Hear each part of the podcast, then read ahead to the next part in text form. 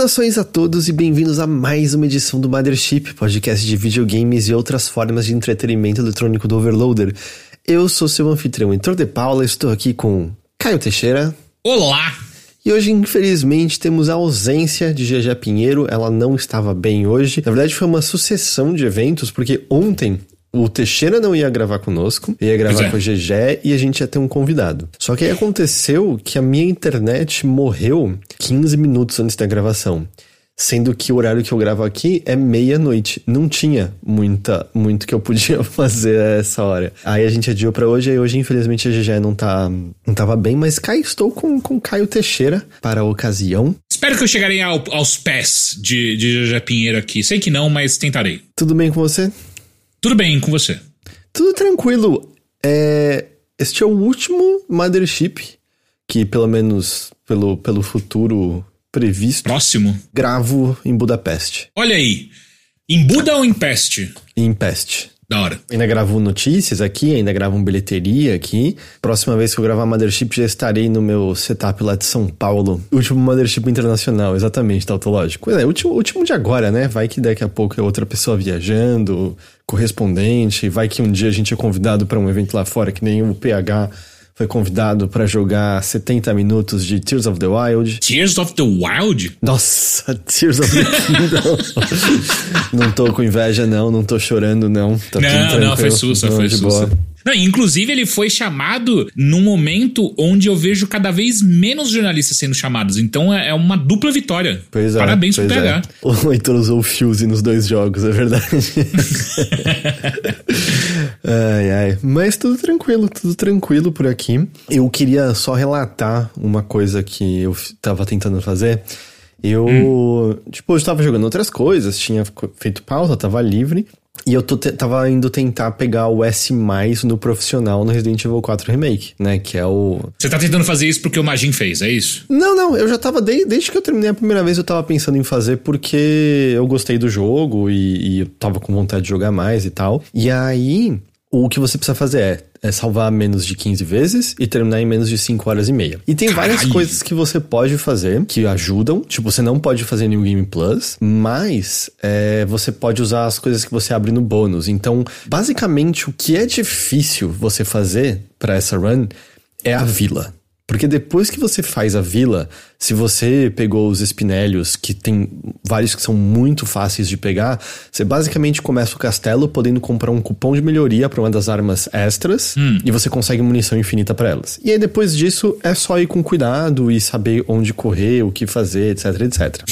é só ser, ser muito bom. Depois não, não, daí mas, é tipo, Dá, assim, é mais tranquilo, sabe? Não é nada muito, muito absurdo, não. A vila, no começo, é muito treta. É muito, muito. Sério? Muito, Por quê? No profissional, porque você tá começando do zero, só com a pistolinha, mais nada. Suas balas. Ah, é, pode crer. É tipo, você tá jogando biriba no, nos inimigos. e no profissional não tem checkpoint, né? Então, mesmo que você ache que você não perdeu muito tempo com uma morte, não tem save. É desde o seu último save. Mas é o que acontece. Quando eu morria, tem lá a opção continuar e carregar o jogo. E eu sabia, eu não vou dar continuar, porque mesmo que não tenha checkpoint, o jogo entende que você tá continuando, ele conta o mesmo tempo. Vou carregar. E aí eu terminei com 5 horas e 45 minutos. Por 15 minutos eu não consegui. Cê, não, nem fudendo. É a hora que eu desisto. Não. Foi exatamente o que eu falei. Eu tava conversando com pessoas, ó, oh, gente, foi meu melhor, eu desisto.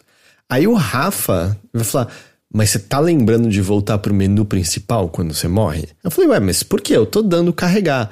Não, quando você hum. carrega, ele ainda continua contando o relógio. Como assim? Não faz nenhum sentido. É, você é, tá, tá estranhando porque não faz nenhum sentido. Mas assim, ó, salvei, morri. Hum. Aparece hum. lá o menu continuar e carregar ou sair do jogo. Se você hum. põe continuar, ele vai voltar para o último checkpoint e o relógio continua rodando. Se você seleciona carregar um save e volta para o save anterior, ele volta para o save anterior com carregando o tempo ainda. Ele não volta para o tempo. Para ele voltar para o tempo quando você salvou, ah. tem que voltar para o menu principal e carregar de lá. Que filha da puta, meu irmão. Eu não sabia. E se eu tivesse feito isso, eu teria conseguido tranquilos, menos de 5 horas e meia. Não dá pra você voltar uns aí e, e começar? Onde foi melhor? que eu morri? Hum. Na vila, no começo do jogo, porque depois é tranquilo não morrer. Ai, mano. então, tipo, Foda-se, né? Foda-se, é, é, isso. Você é... ganhou, ganhou o troféu, a, a, platina moral. A platina moral você tem já. É, eu acho que quando eu voltar pro Brasil, aí eu vou tentar de novo, porque aí eu vou jogar no Series X, aí eu vejo como é em 4K e com Ray Tracing, essas coisas assim. Fica uma desculpa para fazer isso. Mas por agora a Arena tá falando, assim, falando assim: meu Series S não é bom o suficiente para você. Porra, tanto é que eu terminei cinco vezes Resident Evil 4 nele aqui. Porra, sacanagem. Pô, você também não acharia? Se tem carregar, você está carregando o save. Não, peraí. Não... Cara, saca só. Se isso acontece. Primeiro, é impensável para mim que eu vou terminar o mesmo jogo, sei lá, pela quinta vez, sexta vez. Eu nunca fiz isso na minha vida, nunca aconteceu. Então começa aí. Então, beleza, se eu entrei né, nesse modo de pensar que eu vou fazer é, pela sexta vez essa porra desse jogo, e aí eu chego e, e falta 15 minutos para dar certo o que eu tô indo atrás, eu quebro o CD no meio, ou, ou, ou, ou o console, tem, sei lá. Tem. É, entendeu? Tipo, alguma coisa eu vou ter que quebrar nesse, nesse momento que eu vou ter de clara. De claro rompimento emocional, porque, cara, 15 minutos é de sacanagem. É, é, então, eu tava falando com a Nina, é pior ter sido tão perto, né? Se fosse, é, tipo, é. nossa, foi uma hora a mais, é tipo, ah, não, é dane-se, mas 15 minutos. Tipo, uma hora a mais é assim, ah, eu ainda não sei fazer alguma coisa, saca? 15 minutos é só pra te fuder, tá ligado? Não, e é isso, o lance é onde eu morri foi lá na vila, que é quando é muito treta, tá ligado? E aí eu dava Pode carregar crer. de novo.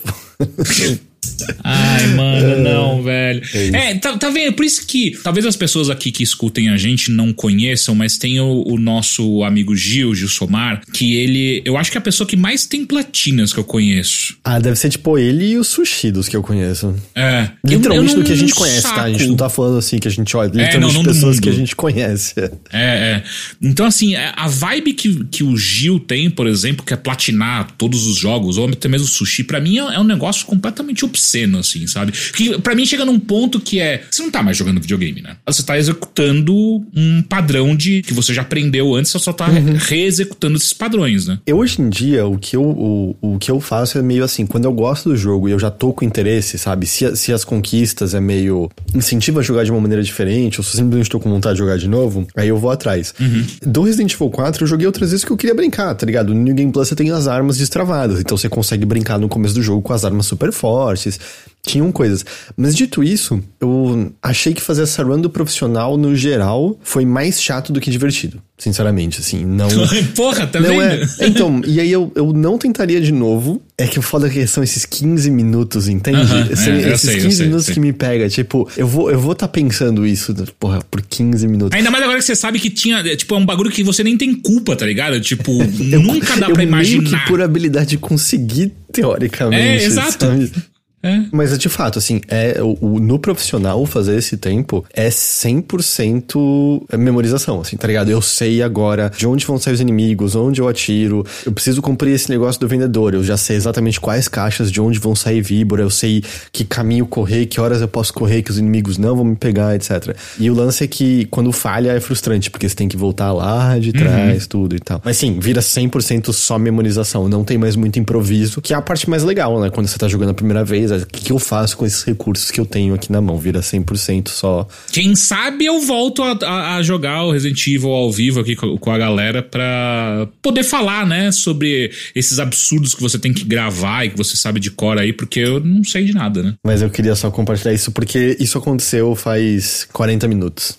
Mas ah, foi agora? foi tipo meia hora e você tá bem emocional, emocionalmente para gravar, eu, eu ia estar tá completamente ensandecido. É, não, momento. eu tô tranquilo, eu tô tranquilo. Talvez eu esteja na fase da negação ainda, não sei, mas tô tranquilo, tô tranquilo. não, é real. Tipo, ok, vou ser muito sincero. Se a gente não tivesse gravando isso, eu já teria começado uma run pra tentar de novo, eu acho. separa a hora que você quiser, né? Então, é, pode falar. A hora que você quiser, separa. Faz um tá papelzinho, tá entendeu? É. Tô botando filtro, agora, agora eu seguro o controle de uma outra maneira, sempre mais longe da TV, tá sussa. Tá sussa.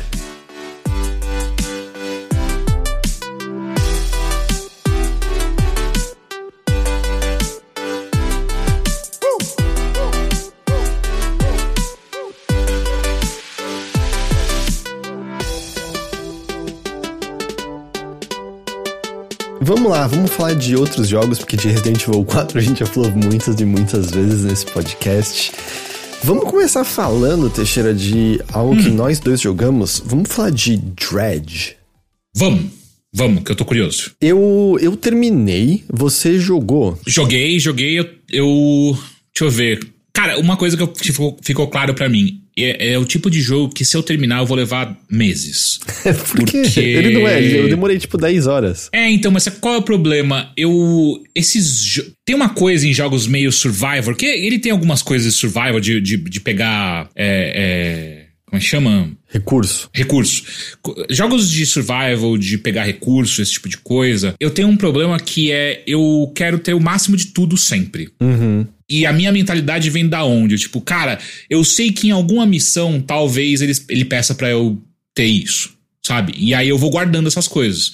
E aí eu vou jogando essas coisas para dentro do meu baú, porque não tem espaço para você ficar colocando, e né? o baú acaba o espaço uma hora também. É, e aí eu tenho medo também de sair de noite, porque daí eu já, já descobri que tem as tretas da noite, né? Então eu fico indo todo dia de manhã só, só quando tem alguma missão muito específica de noite, eu vou todo dia de manhã. Aí eu vou, vou, vou, vou, vou tentando. É, é, como, é que eu, como é que eu posso colocar? Eu vou tentando deixar o meu caminho o mais lucrativo possível. Então eu vou parando em cada um dos negócios assim de peixe, pesco com peixe só.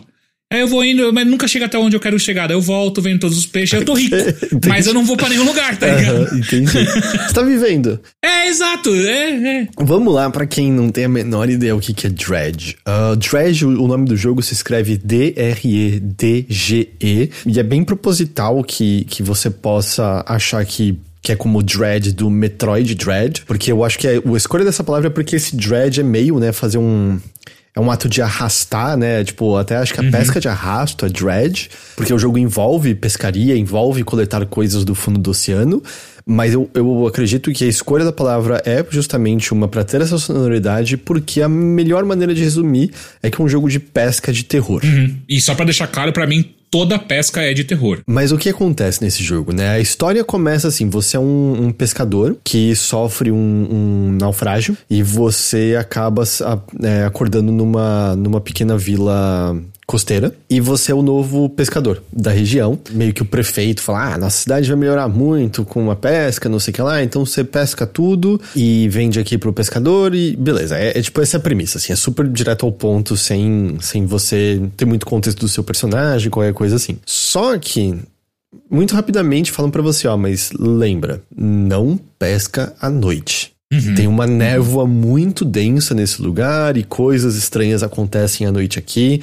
É melhor você optar pela sua segurança, não pesca à noite aqui. E não vai demorar muito com você andando com seu barquinho pelo mundo para pescar, para você, por exemplo, começar a pescar coisas esquisitas, né? Uhum. Você vai pescar peixes deformados, e esses peixes deformados são deformidades muito, muito, muito esquisitas. E às vezes tem coisas dentro deles. À noite você vai ver que essa névoa é muito densa e o que o jogo fala para você é apenas ou ficar muito tempo no oceano, especialmente na escuridão, com a névoa, pode mexer com a sua sanidade. E você à noite tem a parte que você não enxerga um palmo na sua frente com, com essa névoa, com o equipamento que você tem inicialmente. Mas também, quanto mais você passa tempo no oceano, sem descansar, e essa sua sanidade vai sendo drenada, começa a enxergar umas coisas diferentes. E essas coisas diferentes que você enxerga podem te afetar diretamente. E, e o, o, muito rapidamente, você, justamente, o Teixeira falou, você vai encontrar dentro de um desses peixes algo estranho e você é contactado por um colecionador que vai pedir para você coletar umas relíquias específicas que estão espalhadas por diversos cantos desse do mapa desse jogo e esse é seu objetivo maior. Você quer coletar essas coisas. O que, que te impede de fazer isso de uma vez? É, o que te impede é que seu barquinho ele é muito ruim no começo. O motor dele é fraco, a luz dele para você ver quando começa a anoitecer é, é fraca. Uh, você tem várias de pescar limitadas que só te permitem pescar em oceanos específicos, né? Então, tipo, é água rasa e alguma outra coisa.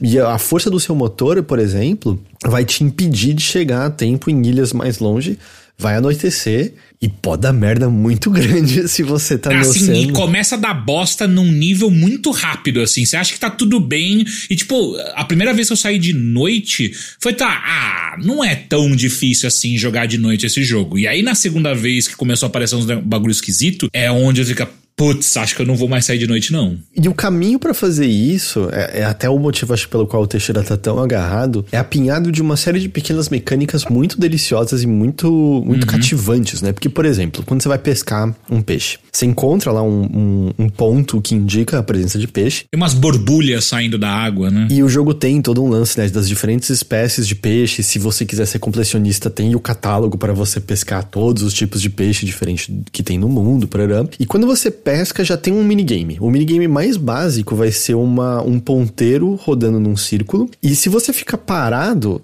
você tá pescando o peixe, a varinha tá subindo. Só que a ideia é que se você apertar o botão nos pontos específicos, você vai conseguir pescar o peixe mais rápido. Só que se você aperta no ponto errado, é um risco e recompensa. Se você aperta no ponto errado, você perde um pouco do progresso dessa pesca. E a, o pulo do gato é que o tempo só avança quando você está se movendo ou quando está pescando. Portanto, Sim. você pode até achar, pô, eu vou jogar no seguro se tem como eu perder progresso da minha pesca. Só que você vai demorar mais tempo pescando. E se você demora mais tempo pescando, maiores as chances de anoitecer enquanto você está em alto mar. E eu sei que a gente já disse isso várias vezes, mas a gente vai repetir mais algumas. Você não quer que anoiteça enquanto você está em alto mar. E assim, esse minigame eu acho que você talvez não tenha visto outros, Teixeira, mas tem outros tipos de. Eu peguei um. Eu acabei de abrir um que é de conseguir puxar coisas do mar. Uhum, que já é diferente, mas é, mesmo é. de pescar peixe, tem outros diferentes, dependendo do, do peixe que você pesca. Tem uma certa variedade. E aí, junto disso, quando você pesca o peixe, eles têm tamanhos e formas diferentes e você tem que botar eles no. Dentro do seu barco, né? Quase como se fosse fosse você encaixando pecinhas de Tetris, né? De, tipo, ah, o salmão uhum. é um L. Ah, esse peixe maior é dois espaços. Puta, tem um grandão que são cinco. Tem uns tubarões. Pô, eu peguei um mini, mini tubarão, parece, que ele tem, tipo ele é uma, uma coisa, uma espiga assim, né, em, em, horizontal, e aí ele tem as barbatanas, tanto para cima quanto para baixo, que também ocupam espaço. E tipo, mano, eu tive que jogar fora um monte de peixe para conseguir levar esse negócio. E aí você começa a ter que fazer, tipo, meio isso. Como é que se ajeita na, no, seu, é, no, no, seu armazenamento para você poder levar o maior número deles de volta para você vender? Porque com dinheiro que você adquirir, você pode comprar peças diferentes para o seu barco, por exemplo, pescas, é, varas de pesca que vão permitir você pescar em áreas diferentes, motores melhores, apesar de que no geral você também precisa encontrar um certo recurso no mundo para liberar novos motores, novas varas, novas uhum. redes. E você também, como o Teixeira falou que ele acabou de, de ter acesso, tem recursos, tem tipo madeira, metal, é, tecido que você pega de naufrágios e outras coisas que você usa junto de dinheiro para conseguir melhorias para o seu barco. Porque, por exemplo, se você compra uma nova vara de pescar, você tem que ter o espaço no seu barco para uhum. equipar essa vara de pescar. Que inclusive é o mesmo espaço que é onde cabem os seus peixes. Então você começa também a pensar não só que você precisa melhorar a sua vara, você vai ter que você vai ter que melhorar o seu barco também e dependendo de onde, por exemplo, eu tô num momento onde eu não tenho muito espaço uhum. no meu convés. Então, eu coloquei uma vara maior agora, só que eu tô pescando, eu tô podendo pescar peixes mais legais, melhores e mais profundos, porém eu não tenho tanto espaço agora porque o meu, meu o tamanho do meu barco ainda é muito pequeno. Então assim, tem todo, todo essa, esse joguinho acontecendo, né, o tempo todo no que você tá fazendo. E com essa questão também, tudo que você tá fazendo, tá passando tempo, e aí pode anoitecer, você pode estar tá longe. Se você sofre um acidente, não é que uma porrada você hum, vai afundar seu barco. Mas pode quebrar parte do seu barco e você perde coisas que estão armazenadas. Então você pode meio, putz, encontrei esse recurso que eu queria muito e você quebra e é perdido no, no oceano aquele recurso que você adquiriu. E aí, a outra coisa junto disso, já adianto, o jogo tá tudo em português, tá? O jogo é muito bonito. Acho, né? Muito, muito bonito. Uhum. Eu acho que especialmente a trilha sonora dele é, é muito foda, porque ele sabe a hora de tocar música, ele sabe a hora de ter só silêncio, fora o barulho do, do, do, oceano. Você ouve às vezes barulho de animais vindo da, da, das ilhas, macacos, aves. Eu até fui ver, o estúdio que fez é neozelandês. Ó, oh, eles manjam, né, de mar. É de, isso. E de criaturas assustadoras, né, na Austrália e na Nova uhum. Zelândia. E é até engraçado porque eu, eu tava reparando, eu joguei de fone o jogo todo e eu recomendo, sabe? Porque é um, é um jogo que você vai ouvir barulhos, às vezes vindo da direita, da esquerda. E você fica, é minha cabeça, é minha imaginação, é a sanidade do meu, do meu personagem, o que, que tá acontecendo? E eu fiquei prestando atenção no barulho dos animais, e aí nos créditos tem um lance de que são de uma organização de proteção e preservação da natureza neozelandesa. E eu acho que eles que fazem essas gravações de bichos e eles obtiveram através dessa organização, essas coisas assim. Da hora. Mas assim, eu, eu realmente recomendo assim prestar muita atenção em como são, como é o, os efeitos sonoros, como é a música desse jogo, que eu acho que é nisso que ele brilha muito. Mas uma coisa muito gostosa, você já deve ter se deparado com isso, Teixeira, Hum. mas você ainda vai encontrar mais, que é você encontra diferentes cidades, você encontra diferentes pessoas por aí uhum. e você pode conversar com elas, né? Você pode, por exemplo, perguntar de diferentes naufrágios, que pode te levar né, a, a, localizar recursos que você quer, mas muitas dessas pessoas você pode perguntar, oh, você, você já viu alguma coisa estranha por aqui? E aí são pequenos, volta e meia pequenos mesmo, mas é quase como se fossem pequenos contos de terror e todos com essa uhum. temática de terror náutico, né? Que eu não sei, eu imagino que quem manja de terror deve ser uma subdivisão, mas sabe, essas coisas de. Cara, eu não acho que é terror náutico, sabia? Você acha que Inclusive, é eu ia comentar que é. Fazia muito tempo que eu não via um jogo especificamente traduzir tão bem terror cósmico quanto Dread, cara. É, tem um quê de terror cósmico também, né? Saca? Tipo, ele. Ele parece que, que a galera do estúdio entendeu muito bem o que, que a fascinação que a galera tem pela obra de Love, Lovecraft, uh, do universo, né, na real, que ele é um babaca, filha da puta. Mas o universo dele que, ele criou é muito interessante e eles entenderam o, o que que faz aquele, a, a, todas aquelas histórias e lendas criadas em volta do, do universo Lovecraftiano e eles conseguiram trazer isso para dentro do jogo sem sem parecer uma cópia ou sem parecer uma, uh, uma só homenagem, sabe? Tipo, eles pegaram aquilo lá e transformaram em algo próprio que eu acho, acho que ficou muito foda. É, eu, eu quis dizer assim, náutico, porque a, o, tudo acontece relacionado em ilhas e oceano, né? Sim. né? Mas eu, eu, eu acho que tá correto o que você falou de ser um mais cósmico, mas sabe, você vai ouvir as histórias dessas pessoas e, e, muitas delas nem tem necessariamente relação com algo que você vai encontrar, mas coisa uhum. assim, ah, quando eu era criança, um dia a gente acordou e tinha um navio é, no horizonte com os marinheiros da cidade. A gente só ouviu eles berrando: A gente tem que ir, a gente tem que ir agora, vocês têm que vir também a gente não entendeu nada e eles nunca mais foram vistos de novo. E sabe, só essa pequena coisa assim que, caralho, o que aconteceu aqui? O que rolou nesse mundo? E, e, e, você não vai ter tantas respostas. No geral, é mais para te atiçar a curiosidade, sabe? Uma história que eu acabei de passar, que. Ah, enfim, não, não é spoiler nem nada, porque não é nenhuma história da, da história principal, né? É uma história bem periférica, assim, que você pode até passar batido. Mas é, é um pai que perdeu o filho, e aí ele vem te pedir ajuda para ver se você se, se, o filho dele era um marinheiro e ele o barco dele naufragou. Porém, ele fala: "Eu acho, ninguém nunca encontrou o corpo dele, então ele fala: "Eu acho que ele pode estar tá lá ainda, no frio, sozinho, embaixo d'água". E é tipo, cara, escuta o que você tá falando, saca? Tipo, é, é, é, acho que é mais de ano já que o filho dele tinha, tinha sumido. E aí ele pede para tipo, ah, se você passar por perto da onde meu filho, se você conseguir encontrar um pertence dele e tal, traga para mim. Só que é muito legal como é esse texto, sabe? Tipo, é uma pessoa que aparentemente está bem sã conversando com você. Uh, no texto até fala que ele tenta não parecer muito abatido, mas quando ele fala, ele fala da maneira mais tresloucada possível, que é Cara, é mais de ano que seu filho sumiu e ele tá lá, lá embaixo sentindo frio. Não existe, né? Mas é, ele fala com uma convicção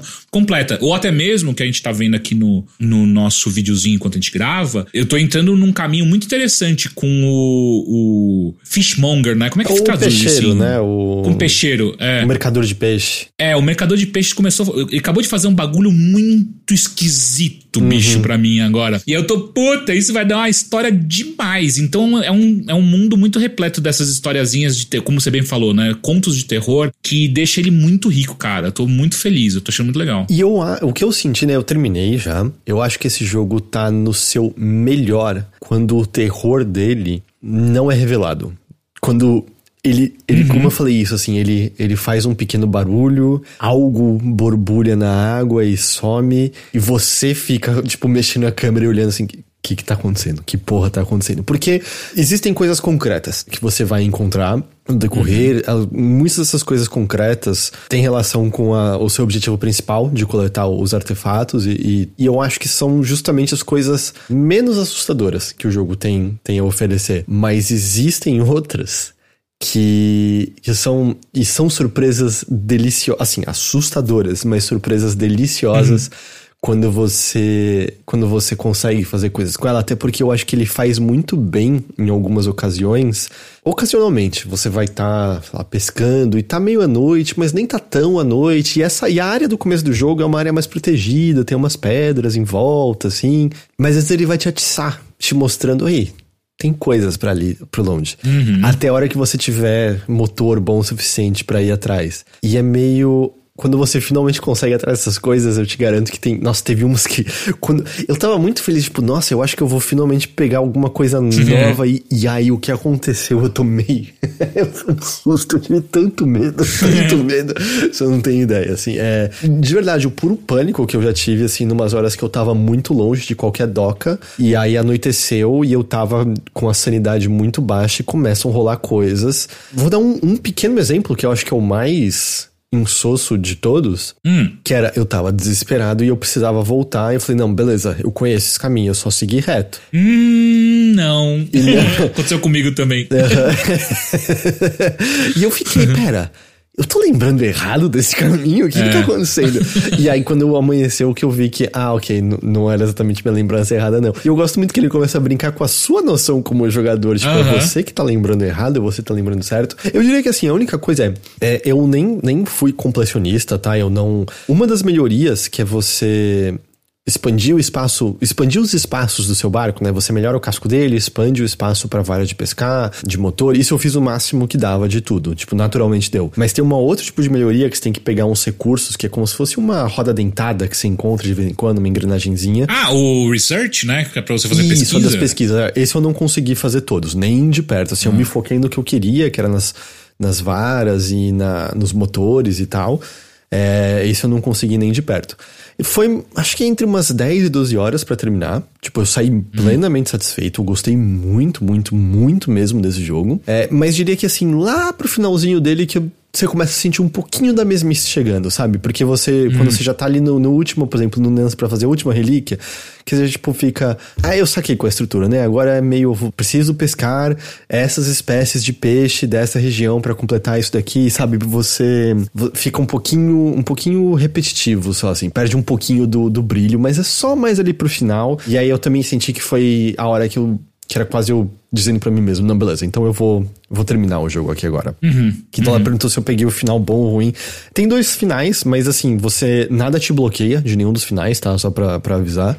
É, mas eu fiz o, o bom. E, e, isso é uma coisa, infelizmente, é uma coisa que os devs até disseram que eles vão talvez rever uma solução.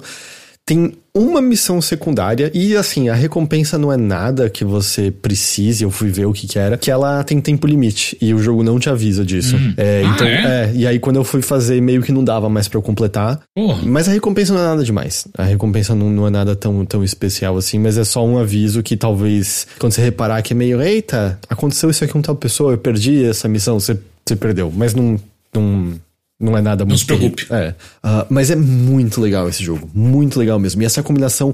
Porque é, o, a Plat tava falando. No, no, era a Plat que tava falando de taça, taça, talassofobia, né? Que é o medo desse desconhecido embaixo do oceano. Eu acho que eu tenho um pouco disso daí. Eu tenho um cagaço Eu gigante. acho que qualquer um que estiver nadando e olhar para baixo e e começar a imaginar o que pode ver ali, vai sentir pelo menos um friozinho na barriga, assim, né? E esse jogo é muito bom nisso, porque o que eu falei, eu acho que ele tá no seu melhor quando ele só te dá uma ideia do que pode estar tá uhum. ali. Quando é só meio dá um, um, sinalzinho de que tem alguma coisa perto de você, de que tem alguma coisa tem alguma coisa espreitando.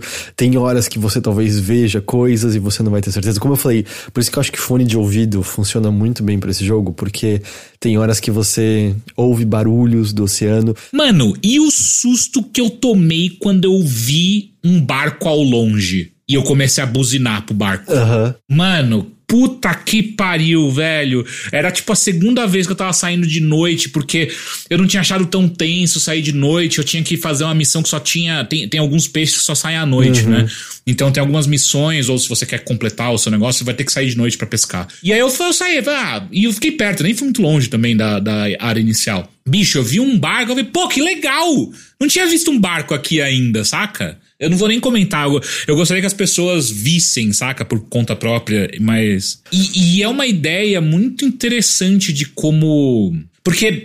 Não sei se você pensa a mesma coisa que eu, mas às vezes. é, Eu gosto muito de assistir filmes de. Filmes não, documentários sobre animais, né? Eu acho, eu acho divertido. E aí, às vezes, eu fico pensando, né? Tipo, putz, quando a gente vê esses animais que tem algum tipo de chamariz, né? E outros caem nesse chamariz, eu fico. Mano, quão besta tem que ser pra cair num chamariz desse, tá ligado? E aí eu caí num chamariz desse, tá ligado? ah, é só o contexto, sacou? É só o contexto. Muito foda. Eu gosto muito do visual, eu, né, já falei da, da questão da trilha sonora e, e efeitos sonoros e tal. E, e é engraçado, porque apesar dessa do lance terror dele, ele tá sendo visto por algumas pessoas também como um jogo muito aconchegante. E, e é compreensível, né? Eu acho, porque que ele, ele tem seus momentos aconchegantes. E essa parte de organizar o seu barquinho e, e escolher o que você vai vender. Se você não sair de noite também, acho que é bom. Até onde eu cheguei no jogo até agora, se você não sair de noite, você ficar pescando meio que na área inicial ali pela manhã, é um, um jogo super tranquilo. E é, até o Polygon escreveu uma matéria, né, sobre isso, né, de, de cozy games, né, jogos aconchegantes. E, e é uma matéria mais, no geral, né, falando de como tem esses jogos aconchegantes que também são meio, meio sombrios, né, eles citam, por exemplo, o Don't Starve, né, que já tem mais de uma década, essa altura, ou cerca de uma década, que ele tem arte, né, muito, muito bonitinha, mas é um jogo meio brutal na sua dificuldade, especialmente no começo. Mas o que eu achei interessante é que um dos, dos devs do, do Dredge, ele menciona, dizendo assim, olha, não é exatamente uma coisa que a gente tinha pensado inicialmente, mas faz, faz muito sentido, porque o que ele argumenta é que o aconchego acontece por conta do contraste com outras coisas, né? Se você só tem um aconchego o tempo todo, o sentimento meio que desaparece um pouco. Ele até usa exemplos de, tipo, ah, mesmo na- em arte, né, as cores complementares são cores que contrastam mais entre si. Essa parte eu tô falando que ele falou, eu não manjo de cores, a gente já estabeleceu isso. Mas faz muito sentido, assim, você tem esse contraste, né, de, de ter hora que é tudo muito assustador, mas aí quando você volta pra um cais seguro e tem pessoas com as quais conversar e, e o jogo, né, ele, a arte dele, você, você só vai interagir com poucas pessoas, mas a arte dele você consegue ver as, as casinhas costeiras e coisas assim, né? Então eu, eu consigo entender esse, esse sentimento de aconchego, né, que, que, que ele possui. Eu, eu gostei bastante mesmo de, de Dredge. Eu só queria conferir aqui exatamente quais são as plataformas. Eu joguei no PC. Só, só trazer uma informação que você afirmou Don't Starve tem uma década e eu fiquei tipo, não, o Heitor está enganado. E eu acabo de ver que ele fez um aniversário de 10 anos três dias atrás. Olha lá. Foi no dia 23 de abril de 2013 que Don't Starve foi lançado. Olha lá, sabia, sa- senti, senti. eu Nossa, sou muito sensitivo esse tipo de coisa, não, é, é sabe. impressionante, é impressionante, é chocante. É, Dread saiu pra Switch, PS5, PS4, Xbox One, Series, bom, X e S, obviamente, PC, tem até pra Linux e Mac. tem até pra Linux, cara. Não tem Uhum. nenhuma desculpa pra não jogar. E uma coisa, né, é, é muito louco, a, a Team 17, que é quem distribuiu o jogo, pô, eles se reinventaram de uma maneira muito legal, né? Tipo, durante muito tempo, sei lá, pra mim era, ah, eu associo com Worms. E aí depois de um tempo eu associava com, puta, distribuindo uns jogos meio bosta. Mas hoje em dia, eles estão distribuindo coisas variadas e muito, muito legais de, de maneira geral. E assim, não é que eles só distribuem bosta, o Overcooked foi a distribuição deles e tal, mas é, eles têm, têm, têm tido contato com coisas muito interessantes. Não dá uma impressão que parece que a Team 17 tá. Não, não, não, exatamente da mesma forma, né? Mas parece que eles estão trilhando um caminho parecido com a Devolver. Talvez, né? Tipo, não, não tem, acho que a identidade tão uníssona que você sente em alguns jogos que a Devolver pega pra distribuir. Não que a Devolver só distribua um tipo de jogo, né? Mas se existe, ou às vezes, um, um certo. Uma certa linhagem, né? Que você sente, assim. Ah, ah. Teixeira, você consegue ver pra mim o preço de Dredge no Steam? Eu não lembro quanto que eu paguei. Consigo. É, porque o Mas Felipe não é- falou não que é tá caro. 134 no Switch. Eu tenho certeza que eu não paguei isso no Steam. Ó, segundo o chat, a dica é que na eShop da Argentina tá muito mais barato. Ah, tá 124 também no PlayStation 4 e 5. É aquela coisa de sempre, né? Nesses consoles é muito caros. Eu, eu acho que não é um jogo pesado pra rodar no PC, tá? A Plat falou, no eShop da Argentina tá 48, um precinho bem mais, bem mais em conta. Porra. E no Steam, a versão base do jogo é 90 reais. E aí vai ter, tem várias coisinhas, né? Tem a a Deluxe, por exemplo, a Digital Deluxe Edition, tá 125. Ah, nossa, mas então mais barato no eShop da Argentina do que no, é. no Steam brasileiro. Bom, agora que a Argentina passou o filme do Mario na TV aberta, por engano, e a Nintendo vai ter direito a todas as terras da Argentina? Eu não vi isso. Isso aconteceu? Aparentemente sim. Eu tava vendo, teve uma, uma notícia na. Acho que foi no Polygon, agora não tenho certeza. Uh, de que parece que a Argentina exibiu sem querer. como, como, como, né? Como? Sim, é, é tipo, como? Não como? são não cinemas que tem esse arquivo? Claramente alguém é, no cinema sei. mandou. Porque, tipo, hoje em dia, com filme digital, eles recebem só o arquivo, certo? Não tem mais rolo de filme para eles receberem. É. Não, não sei, depende. Mas eu acho que um, o filme do Mario, não acho que ele tem película. É, sei lá. Então, tipo, é só é um arquivo. Eu presumiria que. o cara botou num pendrive, aí ele, ele foi sair para beber com os amigos, alguém pegou o pendrive, jogou, falou: Ó, oh, o filme do Mario. Pô, tá faltando alguma coisa na, na, na grade da, de hoje? Pô, bota o filme do Mario Vai aí. Vai dar boa audiência. Vai dar. O quão ruim pode dar? Né? Bom, segundo a Plat falou que pela imagem que ela viu pode ser um cam hip só mesmo. Então alguém filmou. Puta, é pior ainda, porque alguém pegou um, um bagulho já pirateado pra colocar na TV aberta. Aí, ó.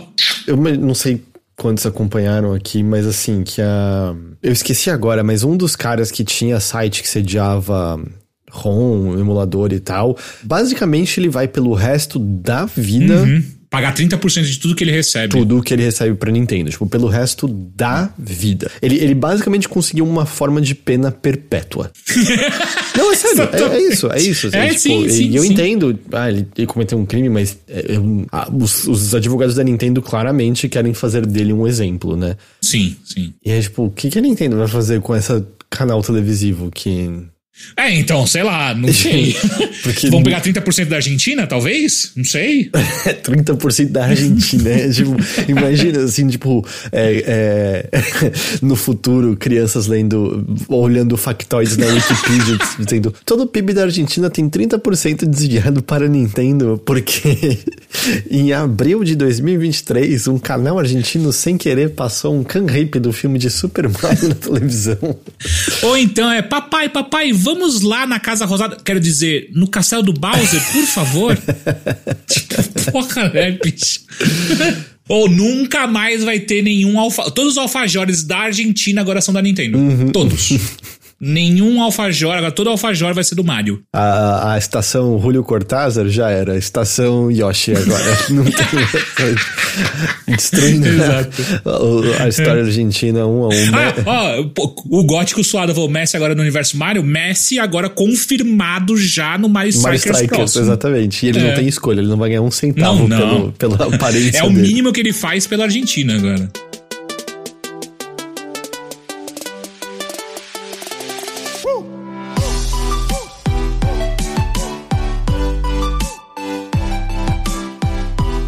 Teixeira. Pois não.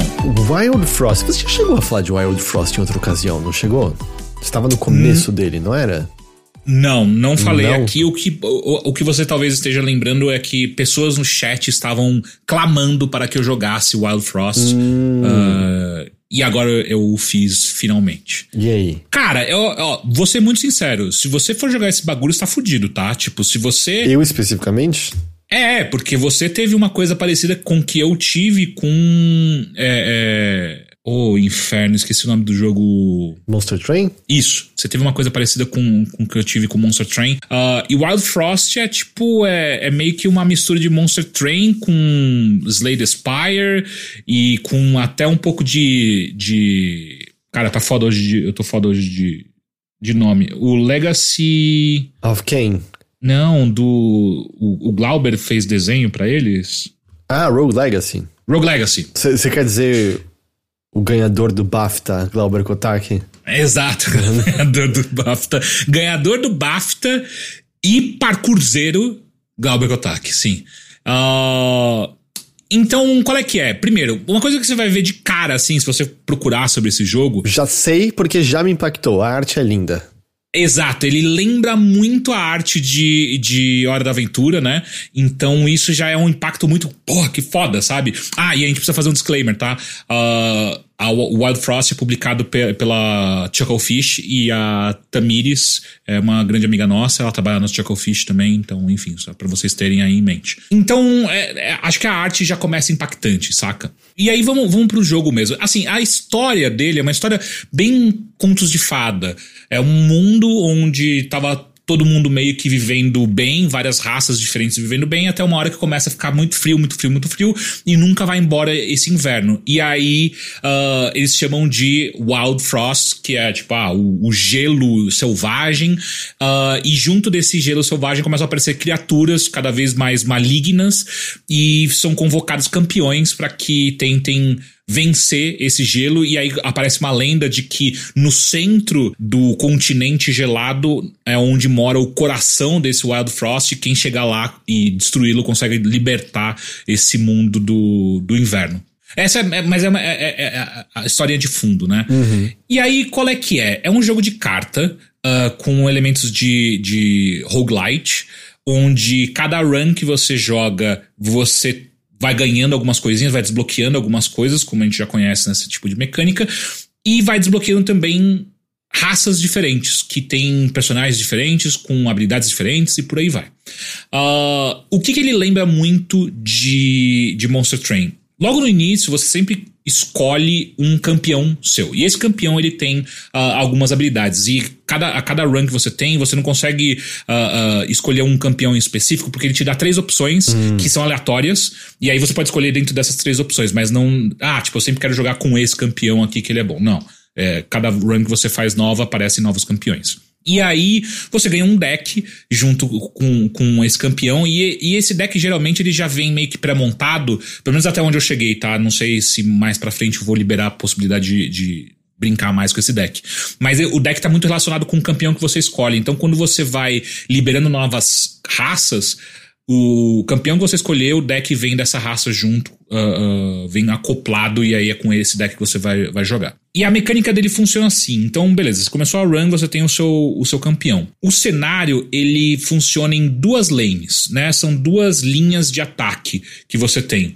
E cada uma da, E aí você tem que proteger essas linhas, né? Proteger ou atacar essas linhas dos inimigos. E os inimigos vão aparecendo aleatoriamente em cada uma dessas, dessas linhas. E você também pode mover as suas cartas, seus atacantes, entre essas linhas de maneira livre, de maneira geral, né? Obviamente que tem algumas habilidades que podem restringir esse movimento, mas é isso. E o intuito do, do, do, jogo é proteja o seu campeão. Não é que você tem uma base para você proteger. O seu campeão, ele não pode morrer durante a luta. Todo mundo pode morrer. Você pode tem os companheiros que você vai liberando durante a, joga, a, a run. Mas se o seu campeão morrer, acabou o jogo, acabou a run. Você começa lá, volta embora. Então é muito um foco de uh, quando você escolhe, quando aparece aquele o trio de possibilidades para você escolher, é muito você já ir sacando tipo como cada é, é, baralho funciona, uh, você vê as, as, características de cada campeão para ver, hum, esse campeão ele vai ser um campeão que ele vai dar buff em todas as minhas outras unidades, ou vai que aí eu vou ter que ficar protegendo ele, ou não. Ele é, ele é uma carta que já tem um poder e uma vida considerável, e aí eu vou fazer o oposto. Ele vai ser a minha ponta de lança, enquanto todas as minhas outras cartas que eu for liberando e for criando meu deck, eu uso para protegê-lo e buffar ele, né? Porque, né, no, o Monster Train ele até tem essas considerações, e assim, a sua vida complica muito se seu campeão morre cedo. Mas ele volta uhum. na próxima rodada, né? Não precisa só Exato. dele, né? Então isso é uma diferença bem grande. É, então esse. Você perdeu o campeão, você perdeu, uh, perdeu a run, né? Uh, e aí, o jogo eu acho que ele vai brilhando além desses elementos que já uh, o elemento a arte dele que é muito legal e a mecânica de ter essas duas linhas de, de ataque e de defesa que você pode ele também traz algumas outras coisas interessantes algumas outras mecânicas e aí vai entrando no detalhe né então por exemplo todo campeão, inimigo e até mesmo seus companheiros que você vai liberando durante a partida, eles têm um tempo para eles executarem as ações deles. Então, assim, não é toda rodada que todo mundo vai atacar, sacou? Então é assim, ah, o seu campeão ele leva a cada quatro rodadas ele faz o ataque dele ou, ou a habilidade dele. Então, durante quatro rodadas, ele meio que fica parado. Tipo, você tem algumas cartas que você vai desbloqueando e você vai colocando no seu deck pode acelerar esse processo, mas de maneira geral é tipo, cara, o tempo que o seu campeão ou um, um companheiro que você vai adicionando no seu deck, eles, eles não vão atacar. E aí as suas cartas da sua mão é que fazem às vezes de você uh, atacar diretamente o inimigo toda, toda, todo round, por aí vai, sacou? Então, isso já é uma mudança bem grande do que a gente está acostumado, porque pode parecer que o jogo fica mais lento, mas na verdade ele fica mais rápido, porque é muito é muito normal você entender que tipo, putz, se eu usar as cartas que estão na minha mão agora para atacar os inimigos, essas cartas vão sumindo e elas não vão chegando novas na hora. Você tem que apertar um botão específico e você gasta uma ação para trazer novas cartas para sua mão. Então talvez é melhor eu não fazer nada e passar essa rodada, porque daí quando o meu campeão ou algum outro algum outro é, é, companheiro do meu time for fazer alguma coisa que essas cartas vão ser melhores utilizadas, saca? E aí você começa a pular rápido o round, sacou? Porque o, o, os exemplos né, que a gente tá usando para comparar, o Slay the Spire, o, o Monster Train Óbvio, até existe exceção para isso, mas no geral é meio você quer fazer o máximo de coisa que você pode fazer a cada turno, uhum. né? É. Eu acho até que nesses jogos eles descartam a sua mão, né? Quando você, tipo, a sua Exato. mão vai pra pilha. A não e... ser que você tenha alguma coisa específica uhum às vezes é um, um, um, um, item que você tem que segura uma quantidade de cartas na mão, ou até mesmo uma carta específica que tem essa coisa de tipo, ah, ela nunca será descartada. Mas normalmente é tipo, você comprou, o que você não usou, vai pra uma pilha e lá pra frente que volta, né, pra, pra sua mão. Exato. E, inclusive, a mecânica de descarte do Wild Frost é bem interessante, porque você começa com essas cartas na sua mão e, e elas não serão renovadas até a hora que você queira. Porém, o botão para você renovar é um sininho que você toca, daí ele traz todas as cartas novas. Esse sininho ele tem um cooldown para você poder fazer. Então não adianta, tipo, ah, você abriu a sua mão, não tem nenhuma carta que você quer usar e você pode, pode pedir novas cartas. Não, não funciona assim. Ele tem um cooldown. Então é. Começa com quatro rounds, mas você pode pegar itens que melhoram isso, que podem é, é, é, deixar isso mais rápido e por aí vai. Mas então essa quantidade de cartas na sua mão, você tem que fazer o melhor uso possível delas nesse período até ter o cooldown para você pedir novas cartas, sacou? Uhum. E uma das mecânicas que você pode fazer também que eu acho interessante é que o seu campeão nunca pode sair do. Pelo menos até agora eu não vi nenhuma possibilidade disso, né? Mas seu campeão nunca pode sair uh, do combate. Mas os companheiros que você traz, que você vai adquirindo tal, eles podem sair do, do campo depois que você já colocou eles em, em ataque, né? Por quê? Às vezes um, um, um companheiro seu tem pouca vida. E aí ele toma uns danos. Se ele morrer, ele vai ficar com meia vida por muito tempo. Por várias outras rodadas. Rodadas não, vários outros jogos. Ah, ele tem uma penalidade na, nas Exato. rodadas seguintes, tá. É, não só rodadas, nos, nos, próximos jogos. Então, tipo assim, se você, você perdeu um companheiro agora nesse, nessa batalha. Na próxima batalha, ele vem com meia vida e dando metade do dano que ele dá. Uhum. Então, assim, é uma escolha que você faz. Tipo, às vezes você usou esse companheiro para proteger o seu campeão de tomar um ataque fatal. E beleza. Só que daí o que acontece? Para essa carta voltar a ter o seu poder é, total de vida e de ataque, ele precisa entrar em campo na próxima batalha e sobreviver. Se ele morrer de novo, você perdeu essa carta. Tá. Então aí você tem que ficar fazendo esses jogos. E aí por isso que você pode tirar ele de campo. Porque quando você tira ele do campo e coloca na sua mão, uh, ele bota ele na pilha de descarte, ele ganha já. Acho que automaticamente ele já ganha, sei lá, 5 de vida, ou sei lá, 80% de vida. Ele ganha, não, não volta o ataque, mas ele ganha essa vida. E aí, quando você chamar ele aparecer de novo na sua mão, você pode colocá-lo ele em combate novamente. Sacou? Com uma vida renovada. Ah, é, sei lá, soldado do XCOM que tá com machucado depois é. do combate, menos efetivo. Exatamente, exatamente. É, eles foram exatamente pra esse lado, saca? Tipo, é como se a carta tivesse machucada por esse período. Então, e aí, outros detalhes interessantes, né? Então, você tem essas duas linhas de ataque e de defesa, né? E aí os inimigos vão entrando aleatoriamente. O que acontece? A ordem de ataque é sempre: eles tentam atacar a primeira carta da linha que eles estão. E aí, se não tem nenhuma carta naquela linha, eles atacam a primeira carta da linha de baixo ou da linha de cima, sacou? Da linha onde tem alguém. E aí, o que isso faz é que você tem que ser muito estratégico na hora de você posicionar suas cartas, inclusive se uma carta fica atrás ou se outra carta fica na frente e tal, para você tanto se escudar desses ataques quanto algumas cartas têm uh, habilidades especiais dependendo da localização onde elas estão. Então, você tem três espaços na linha de cima, três espaços na linha de baixo. É uma linha, né? Então fica uma na frente da outra. E aí, por exemplo, tem cartas que só funcionam com quando elas estão na linha, na, no, no espaço de trás, na linha de baixo. E aí, tipo, putz, é ali que você vai aproveitar melhor essa carta. Mas você pode colocar ela em outro lugar, ela só não vai ser tão efetiva. Uhum. Então, esses, esses detalhezinhos vão deixando o jogo, vai, vai aumentando a complexidade do jogo e vai deixando ele super divertido e dinâmico, saca? Porque você, você começa a perceber algumas nuances do tipo.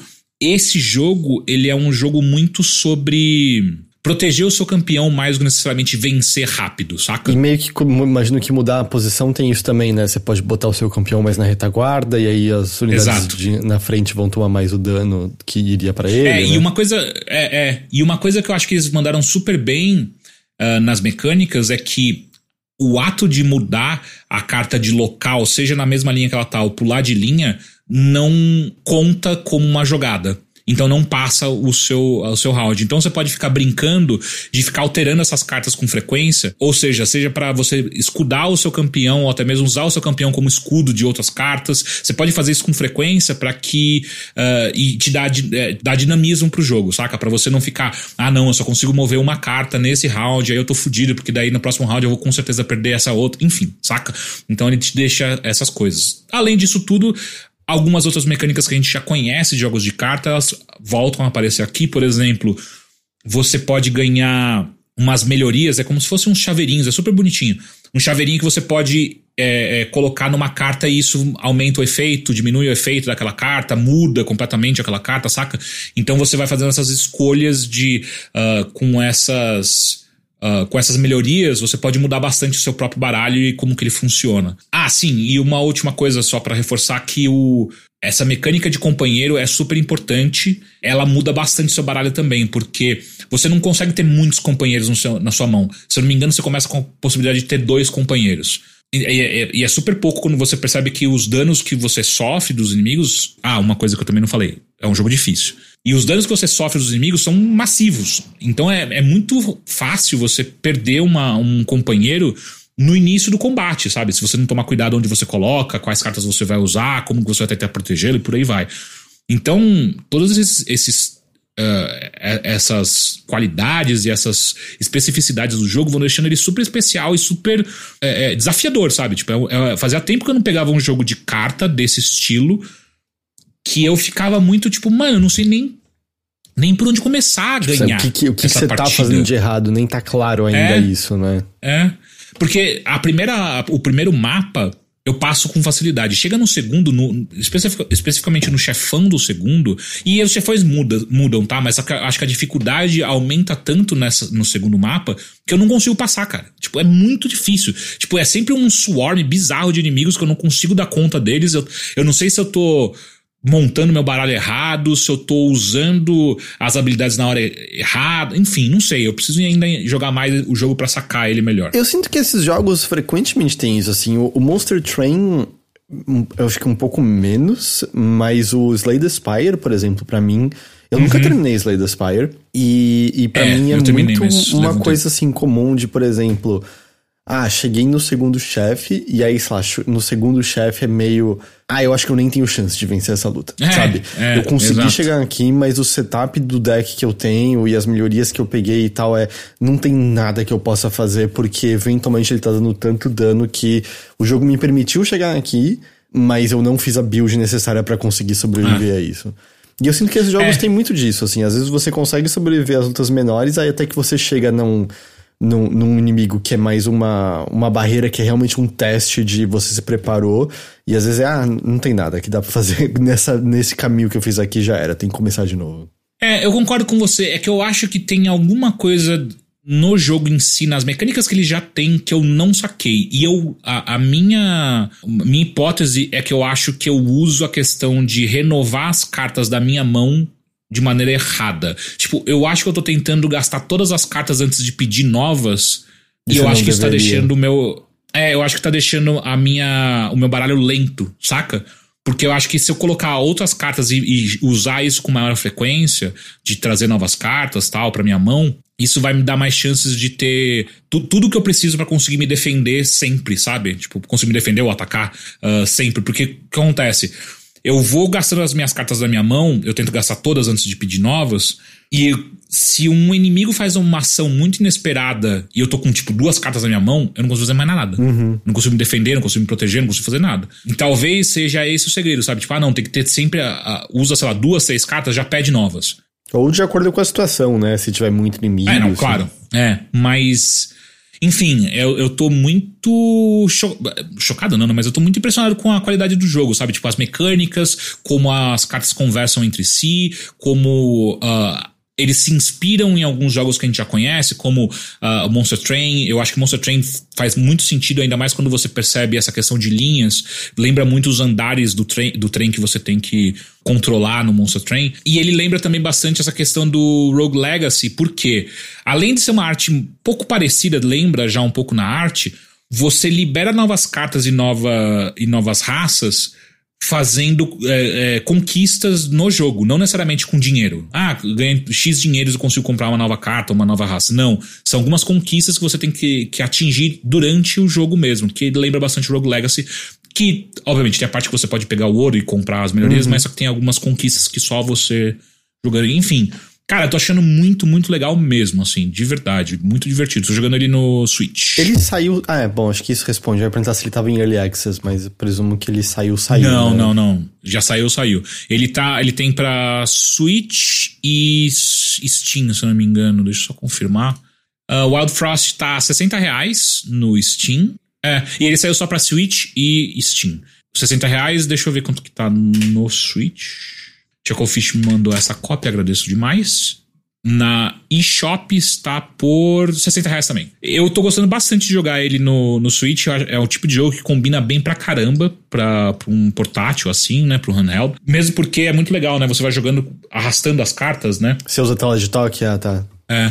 E é super legal. É bonitinho, rápido de jogar. As partidas são super. Uh, bom, se você joga tão ruim quanto eu, você vai jogar várias partidas numa, numa sentada só. Marciano perguntou de Series. Não, você acabou, você viu, não, não. saiu, né, pra Series. Não, parece que só pra Steam e, e Switch. Pelo menos não sei se eles momento, têm plano, é. planos. É, se eles têm planos de lançar pra outras coisas. Porque assim. É, imagino que sim, porque é um jogo que não me parece ser super complexo para ter no no, PS, no PlayStation, no Xbox, né? Ou até mesmo no celular, para ser muito sincero, porque ele também, apesar de ser super bonitinho, ele não tem grandes efeitos, saca? Não, é que é, às vezes é mais questão de que ah, o estúdio não é tão grande, o porte dá Uhum. trabalho e você prioriza onde você acha que vai vender mais, né? Switch, Steam e tal. É.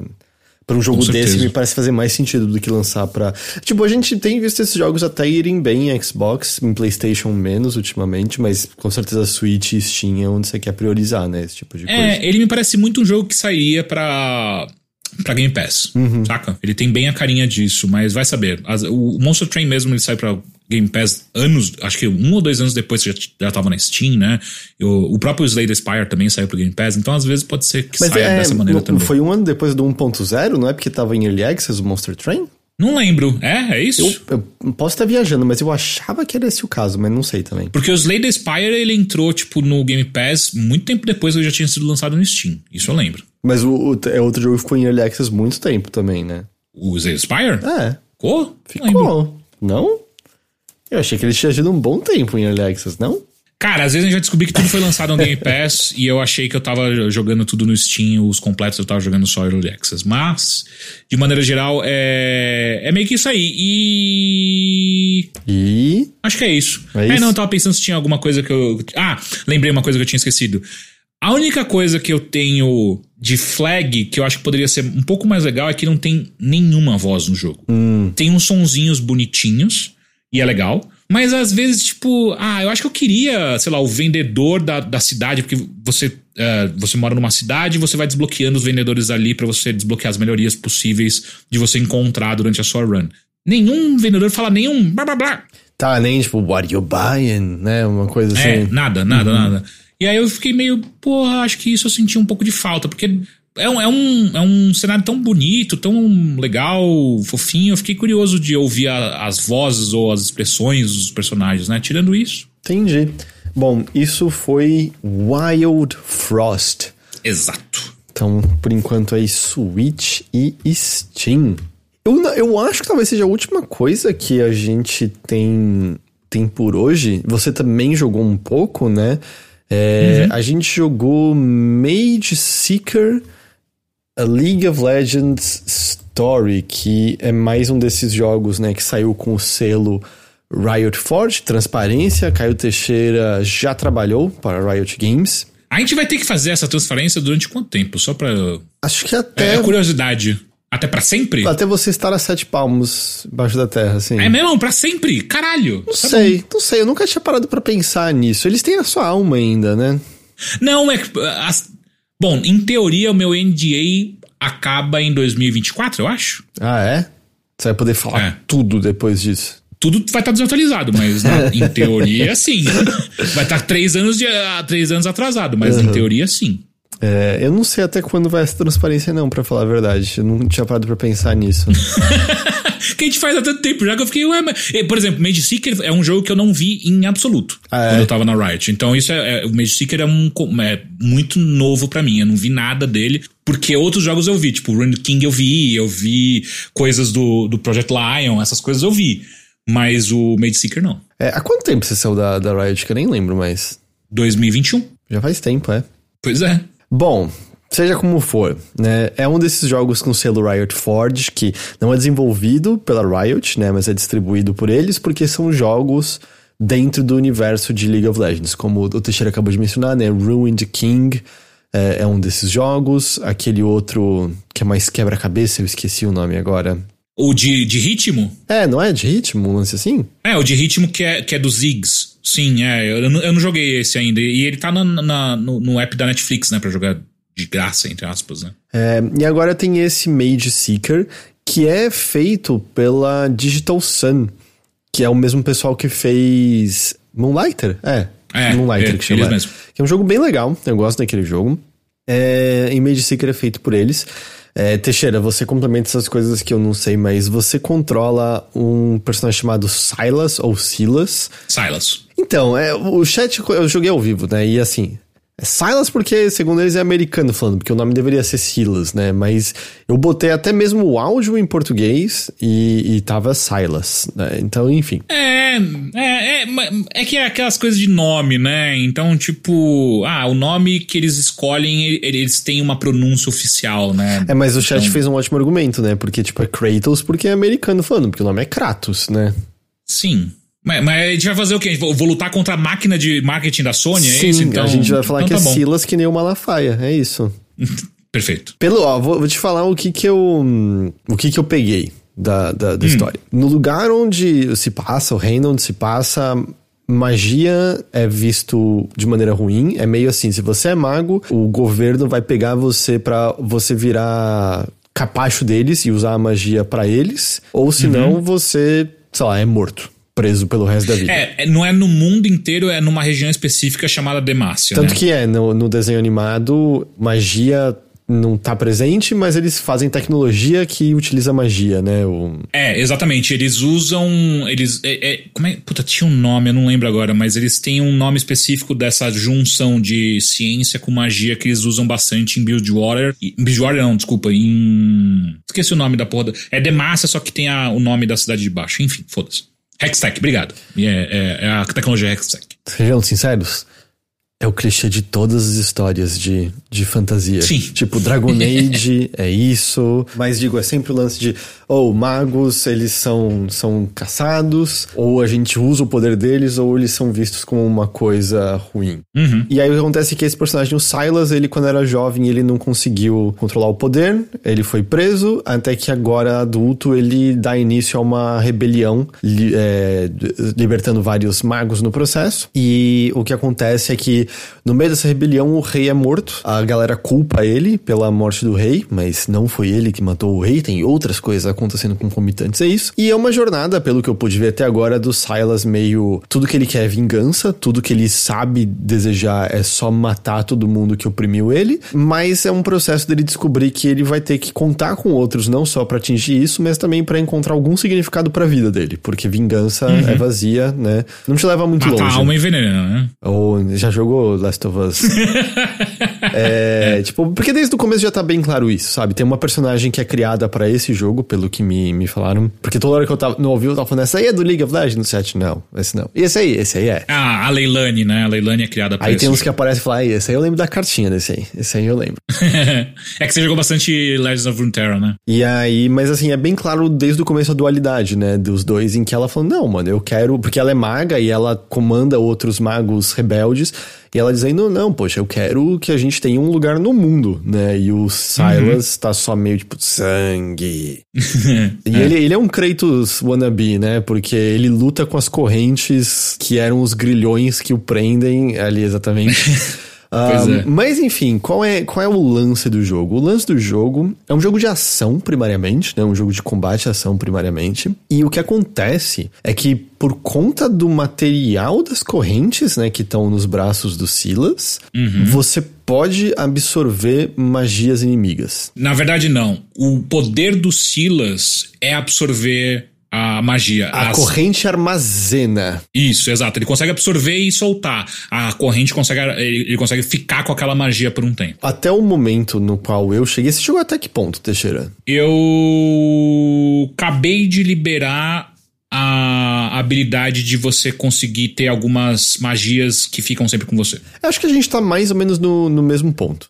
Não, tipo, que é relativamente começo ainda, né? Não consegui jogar Sim, sim. o tanto quanto eu queria. Mas o esquema é mais ou menos esse. assim, Você tem ataques físicos e aí você tem, né? Tipo, fraco, fraco, forte e coisas assim. Mas o que acontece é que vai aparecer, por exemplo, um inimigo com magia de fogo. E aí você pode usar isso pra roubar a magia de fogo do inimigo. E aí você deixa armazenada. Porque ali na frente você pode encontrar, por exemplo, um inimigo de gelo. E aí você solta o fogo no, no inimigo de gelo e ele vai ser é, mais fraco contra isso, né? Tem, acho que são seis elementos ao todo, né? Que é tipo, luz e escuridão se opõem, fogo e gelo se opõem, e acho que terra e vento se opõem, pelo, pelo que eu entendi. Acho que é. Não, não, sei se eu cheguei no ponto onde ele mostrou todas as magias já, todos os elementos. Não, no tutorial ele mostra. Então não presta atenção. É que, mano, em minha defesa, eu comecei a jogar o jogo, tipo, tá, eu sei qual que é a história do Silas, ok, eu sei o que aconteceu, beleza, eu sei, não, vamos, vamos indo, vamos indo. E aí, talvez, nesse vamos indo, eu pulei algumas coisas de, tipo, mecânica, saca? Entendi, entendi. Pelo menos até agora, o foco tem sido total combate. Eu tô com a impressão que talvez tenha algumas coisas relacionadas a desenvolver a vilazinha ali dos magos. Não sei se no É, nível. Moonlighter, mas me parece que eu vou poder, pelo menos, mandar construir algumas coisas lá, alguma coisa assim. Mas até Uhum. agora o foco tem sido no combate. E eu tenho achado que o combate tem sido interessante justamente por conta dessa habilidade de absorção e das habilidades que você tem, que o combate é em si um meio que um pequeno quebra-cabeça, porque o, o jogo frequentemente vai botar direto contra você inimigos de diferentes elementos. É, e também inimigos não elementais, que só causam dano ali, ponto. Ou, por exemplo, um inimigo com um escudo mais forte que você precisa dar o ataque pesado pra quebrar a defesa dele e aí causar dano, por exemplo.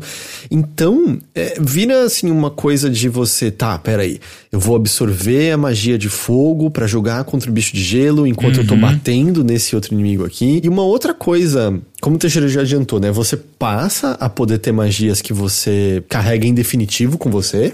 Você tem que recuperar mana pra isso, pra usar, e você recupera mana batendo em inimigos. Mas você também tem o lance dos companheiros, né? Que é muito importante. É, isso eu não abri ainda, nem sei. Então, o que acontece? Você vai abrir novos companheiros no decorrer da aventura e você tem missões secundárias depois, não só hora. as, pr- as primárias, que vão te dar recompensas desse tipo. E o que, que é ter um companheiro? Não é uma IA andando com você. É, por exemplo, o primeiro de todos que o jogo vai dar pra você significa que ter aquele personagem com você, quando você faz o combo fraco, fraco, fraco, forte, o seu ataque é sempre de gelo. Ah, Entendeu? Da hora. Então você vai Legal. escolher os companheiros que vão mudar os elementais dos seus ataques em certos combos específicos. E aí isso vai permitir você então fazer um malabarismo ainda maior. Que, por exemplo, você pode pensar, fazer: ah, eu vou deixar minha magia fixa uma de vento. Meu companheiro vai Uhum. me dar ataque de gelo e depois vai ter dentro da fase o inimigo que eu vou absorver fogo, por exemplo, sabe? Então você assim, você vai tendo diferentes elementais pra usar, diferentes elementos pra usar dessa maneira, entendeu? E aí você pode ter acho que até três companheiros com você. Então você vai ter diferentes ataques. Nossa, mas ô, é nessas horas que esses jogos. é, quando começa a colocar um monte de. Tipo, puta, você tem que pensar no Joaquim Pô da, das magias dos elementais. Você tem que pensar em qual é, é, companheiro você tá levando. E no meio disso tudo ainda, pensar que aquele inimigo você tem que acertar um elemento específico, tipo, mano, eu geralmente vou lá e pego as magias mais fortes, foda-se se qual é o inimigo e é isso que eu vou usar. E, e assim, até agora, pelo menos, é vantajoso se você usar das fraquezas, mas não é essencial. Tirando o chefe, né? Que é um chefe que era de gelo, que só quando você taca fogo que você pode causar dano nele. Mas até agora, uhum. tipo, se você der os ataques físicos normais, você vai matar os inimigos. E, e, se você desviar na hora certa, nada vai te atingir. Então você não precisa. Eu imagino que mais pra frente vão ter algum, sei lá, escudo elemental que só dá para ser removido usando o ah, elemento, ah, pô, sabe? Deve ter alguma coisa assim. Mas até agora, Total. assim, é mais para te ajudar. E também porque as suas correntes têm o lance, né? Você pode se puxar pros inimigos inimigos, então você pode mudar seu posicionamento é, bem rapidamente com isso, você tem esquiva. Então, assim, eu, eu tô achando o combate bem gostoso até, até agora. Uhum, também. Justamente porque é isso, assim, eu, eu sinto que o, o que você esperaria, o clichê, seria meio. Ah, só tem um tipo de inimigo de cada vez. E esse jogo não funcionaria se esse fosse o caso, né? Justamente porque ele fica misturando vários inimigos de uma vez e você começa a meio pensar como você quer usar os inimigos contra eles mesmos. Até porque é uma coisa que, se eu se eu não tô viajando, por exemplo, ah, tem o carinha conjurando fogo para soltar em você. Se você suga a magia dele, ele demora um pouco para ele poder soltar a magia de novo. É como se ele ficasse sem mana temporariamente. Então você também pode usar o lance de absorção de magia inimiga para meio desarmar eles temporariamente e se focar em outras coisas. Porque me pareceu um pouco isso também esse jogo, sabe? Por exemplo, ah. esse cara que deu o combo de gelo, você bate no, no chão, faz uma área de gelo e o gelo deixa os inimigos mais lentos também. Uhum. É, porque não é só elemental, né? Tem magias que causam efeitos além do elemental, né? Então tem, é, como você apontou esse do gelo, tem um que você é um sapo que fica pulando, que quando você rouba a, o elemento dele, que é fogo, ele vai dar dano de fogo, porém o, o, a magia que ele te dá em si é uma magia que deixa o, o a área que você tá como se fosse deixasse os inimigos mais suscetíveis a dano, hum. né? Então eles ficam frágeis, né? Então, sabe, você pode começar a usar essas coisas. Eu vou deixar essa galera lenta para eu ir cuidar daquele uhum. maior ali. Então ele, ele, ele tem uma, uma complexidade que eu não esperava, sabe, quando eu comecei. Quando eu comecei, eu tava achando que era, tipo, mais direto ao ponto, porradinha, assim. Eu até tava, poxa, vai ser só isso aqui, tá ligado? Vai ser só esses, esses combinhos básicos aqui? Não, ele, ele bem rapidamente até que mostra que ele tem uma, uma complexidade adicional que até agora tá, tá bem interessante. É, eu diria que assim, a parte que menos tá me pegando, e não é assim por tipo, ah, mas é porque você se desinteressa pelo universo, é mais como tá rolando.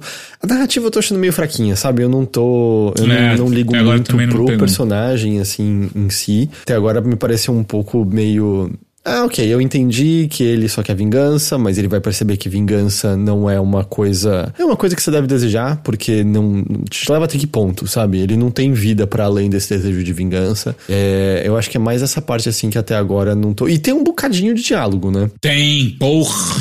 Tem Nossa. até um lance que quando você volta pra cidade, você pode conversar com pessoas que vão falar mais da, da história pessoal delas, se você quiser. E o jogo vira e fala assim: olha, algumas dessas são temporárias, então eu claramente quero ver todas ali é, de uma vez, assim, para garantir que eu não perco nada. Então, assim, é mais, mais isso, assim, que, que, tipo, não é que tá terrível, é só que não tá me interessando muito. Eu quero ir pra porradinha logo de novo. É, a, a impressão que dá é que esse início é super. Ó, você já jogou um jogo assim, saca? Tipo, você já sabe qual é que é, a gente só tá te dando esse fundo de história, porque em algum momento eles vão ter que aprofundar de alguma forma, sabe? Sabe? Porque eu concordo com você, tá super.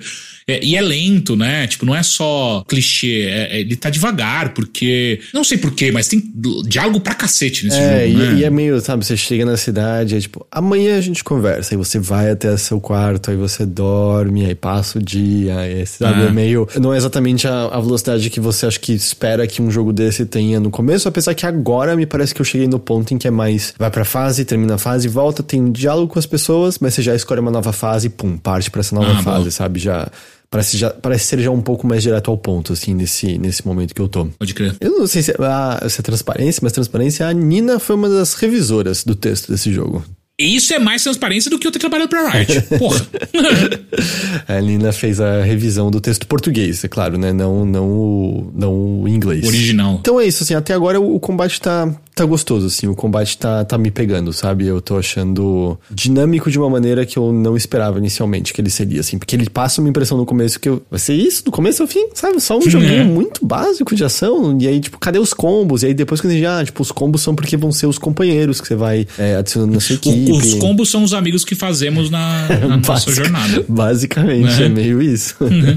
é, aí começa pois a ficar é. um, pouco, um pouco mais legal. É, eu acho que eu fico muito curioso ainda de outras coisas de Ford que eles vão que eles estão pensando em fazer. Tem algumas coisas que eu lembro que eles estavam que estavam em, em, desenvolvimento, mas tem é, eu acho que tem uma, uma, uma, riqueza muito grande na ideia do Ford, mas a gente tem que também aceitar que muitos vão ser esquisitos, né? Porque no, como não é a Riot, mesmo se fosse a Riot fazendo, né? Tipo, você tá fazendo tantos, uma hora você vai errar, não tem como acertar tudo. Sei lá, eu acho que até agora o mais fraco para mim foi o Hextech Mayhem, lembrei, que é o dos Ziggs, desses Fords, né? Eu gostei bastante do, do Runed King. Eu só, eu só desencanei dele, mas eu achei interessante porque eu gostava do, do estilão da Airship Syndicate que fez o Battle é Battle, Battle Stars, não é? Não, não é isso. Mas é, Beast Battle? Esqueci o nome, mas sim, eu, eu sei qual que você tá Battle pensando. Beast. Enfim, eu gosto daquele estilo de jogo, achei legal, eu só Battle desencanei Chasers, na talvez.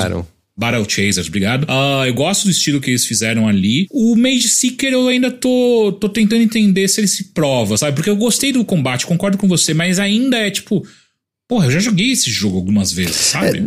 É, vai, avança um pouquinho mais pra onde você tá, que ele vai liberar é. essas mecânicas. Eu também tô achando que vai ter um pouquinho mais aguardando a gente na cidade, eu tô sentindo, sabe? É... é, porque em termos de história, eu meio que. Bom, eu também não sei se eles vão evoluir muito além do que eu já sei que acontece na história do Silas e das pessoas que estão ali próximas. Né? Imagino que eles devam evoluir alguma coisa. Mas e não é isso que tá me segurando. Essa é a única coisa que eu fico pensando sobre a questão de jogos Riot Forge. E tudo bem que pra uma pessoa como eu, assim, o que eu sei de história do mundo de Runeterra... É Runeterra, né, que chama mundo? Uhum, é o que eu vi no Arcane e o que eu, sei lá, vi nesse jogo e no Ruined King. Mas é meio... Vai acontecer nesses jogos qualquer evento significativo pra lore maior? E meu palpite é que não. Da maneira como tá agora, eu até acho que uma segunda temporada de Arcane pode ser que sim, porque a série tá muito gigante. Mas foi uma das uhum. coisas que eu, que eu fiquei. Eu, eu gostei. Acho que eu nunca cheguei a falar isso. Eu gostei, mas eu não gostei nem de perto tanto quanto as, as outras pessoas. A animação é brilhante, maravilhosa. Eu não achei o roteiro e os personagens tão interessantes assim. E, uhum. mas uma das coisas que eu senti é meio. Parece que nada significativo pode meio que acontecer com os personagens maiores principais, só com os secundários, tá ligado? É. Que é tipo, você sabe quem vai morrer do, do, grupo lá inicial porque é todo mundo que não é personagem do jogo, sabe? Basicamente, sabe? É, é, eu fico pensando um pouquinho isso só em relação ao, a esses jogos, em que dá para ter um evento significativo do Silas, ou isso estaria guardado para rolar num. Eu nem sei como é que o Riot faz, é, num, é em CG associado com LOL mesmo em si? Cara, tem algumas coisas que eu sei que eu não posso falar ainda, como eu tô em NDA, mas o que eu acho que dá pra gente discutir é o League of Legends que é o carro-chefe da Riot ainda, ele, ele comporta grandes mudanças ainda? Do ponto de vista de. Não de mecânica, acho que de mecânica não, não tem muito o que fazer, né? Tipo, vai ser sempre um, um, MOBA e é isso aí. Mas do ponto de vista, tipo. Eu tava até conversando com a Bia outro dia. Porra, já pensou que do caralho seria se eles matassem um, um, um campeão? Ia ser foda, sabe? Tipo, ou mudar completa. Não, se bem que eles mudam. Não, e assim, você poderia matar e ainda dá para usar ele, né? Não teria muito problema nisso, eu acho. É, mas é, eu tava pensando até em questão. Acho que, acho que eu perguntei até pra você. É, né? Acho que foi tipo, no bilheteria do Mario, a gente conversou disso. É, tipo, ah, vamos matar o Ryu. Nunca vão matar o Ryu, né? Ou será que matam o Ryu e só que ele continua sendo jogável? Eu acho que seria do caralho, sabe? Então, não sei, cara. Porque, olhando dessa, desse ponto de vista que você levantou de, ah, mata o personagem, mas ele continua jogável, eu acho que Sim, dá pra ser feito, só que daí perde o impacto da coisa, né? Pô, você matou o personagem, mas ele continua sendo jogável, então não muda nada a vida do jogador, né? Falaram de um tal de GP, que, que ele ficou desabilitado, ele morreu, ficou desabilitado e depois se tornou... O, o, o Gangplank, você conheceu ele no... Ah, sim, no, no Rune King. King uh -huh. É, teve uma época que ele ficou, mas, cara, foi super pouquinho, assim, não foi nada, nada definitivo, tanto que tá aí jogando e por aí E, vai. e, assim, não, não me entenda mal, eu não, eu não tô dizendo assim que ah, é, tem que alguém morrer pra algo significativo acontecer. Eu só, tô, eu só mais penso isso, assim, tipo, eles colocariam nesses jogos lore significativa, tipo, daria pra ter mudanças, mais do que nos personagens, talvez no estado do mundo, sabe? De alguma forma nesses jogos que afetaria a lore maior e. É isso que eu não sei, sabe? É, porque, de verdade, assim, a impressão que eu tenho do que eu joguei do Rune King e tal é meio. Ah, parece olhar com uma lupa eventos que já estão estabelecidos nesse mundo, sabe? Pode crer, é, é. É, cara, assim, exemplo, o, o Arcane mesmo, eles optaram por fazer uma prequela de onde está o, o momento do jogo agora, né? Então é tipo, você vê a- o, o nascimento e crescimento da, da Jinx e da, da, da Vi, ah, além de outros personagens ali, mas é principalmente essas duas. Que eu acho que é um início, porque eu fico muito curioso o que eles vão fazer pra segunda temporada. Saca? Tipo, eles vão continuar a história da Vi e da Jinx ou eles vão pra outro lugar? Vão falar sobre outros, outros É, é personagens? que o foda é que assim, né? Tipo, eu acho que seria interessante deixar elas meio de lado por agora, porém, tem personagens que são introduzidos lá no penúltimo episódio da, da, da série, que não estão ali pra porra nenhuma, e, e meio que. Eu acho que talvez um dos maiores problemas que eu tive é que eu não acho que aquela temporada acabou, sabe? Parece que ela foi cortada na metade, assim, não, não tem uma conclusão satisfatória de, de algumas histórias ali, assim. Tem o lance da Jinx com, com o mentor barra pai dela ali, né? A relação com a Vai, mas talvez você esteja ouvindo a GLaDOS, ela tá louca aqui caçando rabo. mas é meio. Parece que só acaba e. Pô, tá ligado? A, a, Putz, é que eu não lembro o nome da- da- das pessoas, mas tem um maluco que desenvolve a tecnologia Hextech, É o Jace. o Jace. Ele é casado lá com uma mina, que é uma Não. das. Não, ele, ele começa a ter uma relação com uma das, das, sei lá, conselheiras da cidade. A Caitlyn. E aí a mãe dela aparece faltando dois episódios pra acabar a temporada. Tipo, É. cheguei! É tipo, o que, que você tá fazendo aqui? Qual é a sua importância? É O que, que tá acontecendo? E aí meio fica no ar isso. Aí tem umas coincidências bizarras. E aí. Então, tipo, eu também não sei dizer, sabe? Na minha cabeça seria interessante ir pra outro lugar, mas ao mesmo tempo tem umas coisas que estão ali que. que meio que parece que são sementinhas que era pra começar a desenvolver e não foi usado pra nada na temporada, sabe? Então eu fico meio sem saber também o que, que vão fazer. É, como, como o The Witch falou aqui no nosso chat, que inclusive é, é uma informação pública, né, de que a Riot tá de fato fazendo MMO dela. Talvez no MMO a gente veja algumas dessas é, é, evoluções da lore que a gente não vê em League.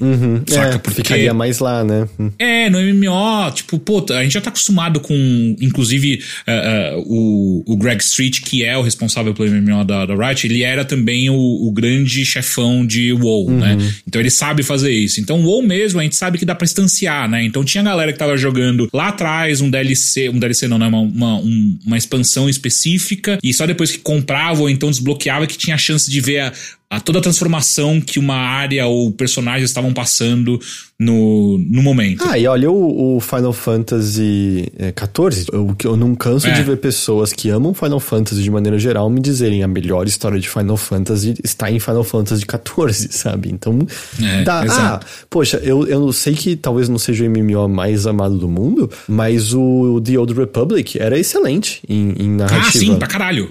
É, é, é. Então, então dá, é, faria mais sentido lá, né, do que no... É. Presumindo que eles conseguissem a base de jogadores pra isso. Mas entende, assim, eu, eu acho que não é, não é um problema necessariamente isso, assim, tipo, se, se, se a narrativa do Mage Seeker, do Rune King for legal por conta própria, show.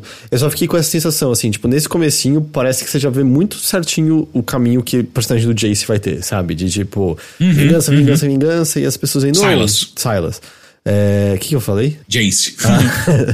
É, e as pessoas aí, não, será que não tem mais na vida além de sangue e tripas, né? A bem, na verdade, é eu não sei qual é o estado do personagem, porque, tipo, pode muito bem ser que no League ele seja o cara que só quer vingança e odeia todos, por, e aí, sei lá, o final do Mage Seeker vai ser ele finalmente percebendo que tem mais na vida do que isso, e aí, sei lá, Leilani morre e ele foda-se, é só vingança aqui agora, sabe? Alguma coisa assim. Eu não sei exatamente. Pode crer. Mas é, é só isso que eu sinto, assim, tipo, qual é a liberdade que eles têm pra poder brincar com o universo se eles estão usando personagens que são centrais em outras coisas, né? É. E só retificando algumas coisas, porque eu estou de fato afastado de, de informações de Riot faz um tempo. Rafael apontou aqui algumas coisas que eu não sabia. Por exemplo, que Greg Street saiu da Riot. E, e eu fui checar aqui não faz muito tempo, parece, coisa de um mês atrás. Ele saiu, o Jay se envolve com a Mel e não com a Caitlyn, que eu tinha falado. A Caitlyn tá. Ficou claro que ela se envolve com a Vi. Eu não. Eu lembro que, tipo, Peraí, fez uma super. É a, é, a, é a riquinha que é. Isso. Ela se envolve mesmo ou é só uma nuance não, que é eles na, criam na, no desenho é só meio... é só queerbaiting até agora. É, é. Então é isso. É algumas atualizações. Pelo menos que eu me lembro. Greg, Street não está mais lá. Agora também nem sei qual é o, o, o rumo do MMO da, da, Riot, né? Mas deve, deve continuar. Não imagino que vai mudar. O chat tá dizendo que a gente tá errado e elas de fato ficaram juntas. Eu lembrava de ser só meio tipo... Cenas elas ficaram? Que indicam que tem algo, tem tensão entre elas, mas eu não me lembro delas ficando. Pô, peraí, deixa eu ver disse aqui. que sim, então eu esqueci completamente. Elas se beijam? Sério? Caralho, eu não lembro disso, na cara. minha cabeça essa cena 100%, totalmente.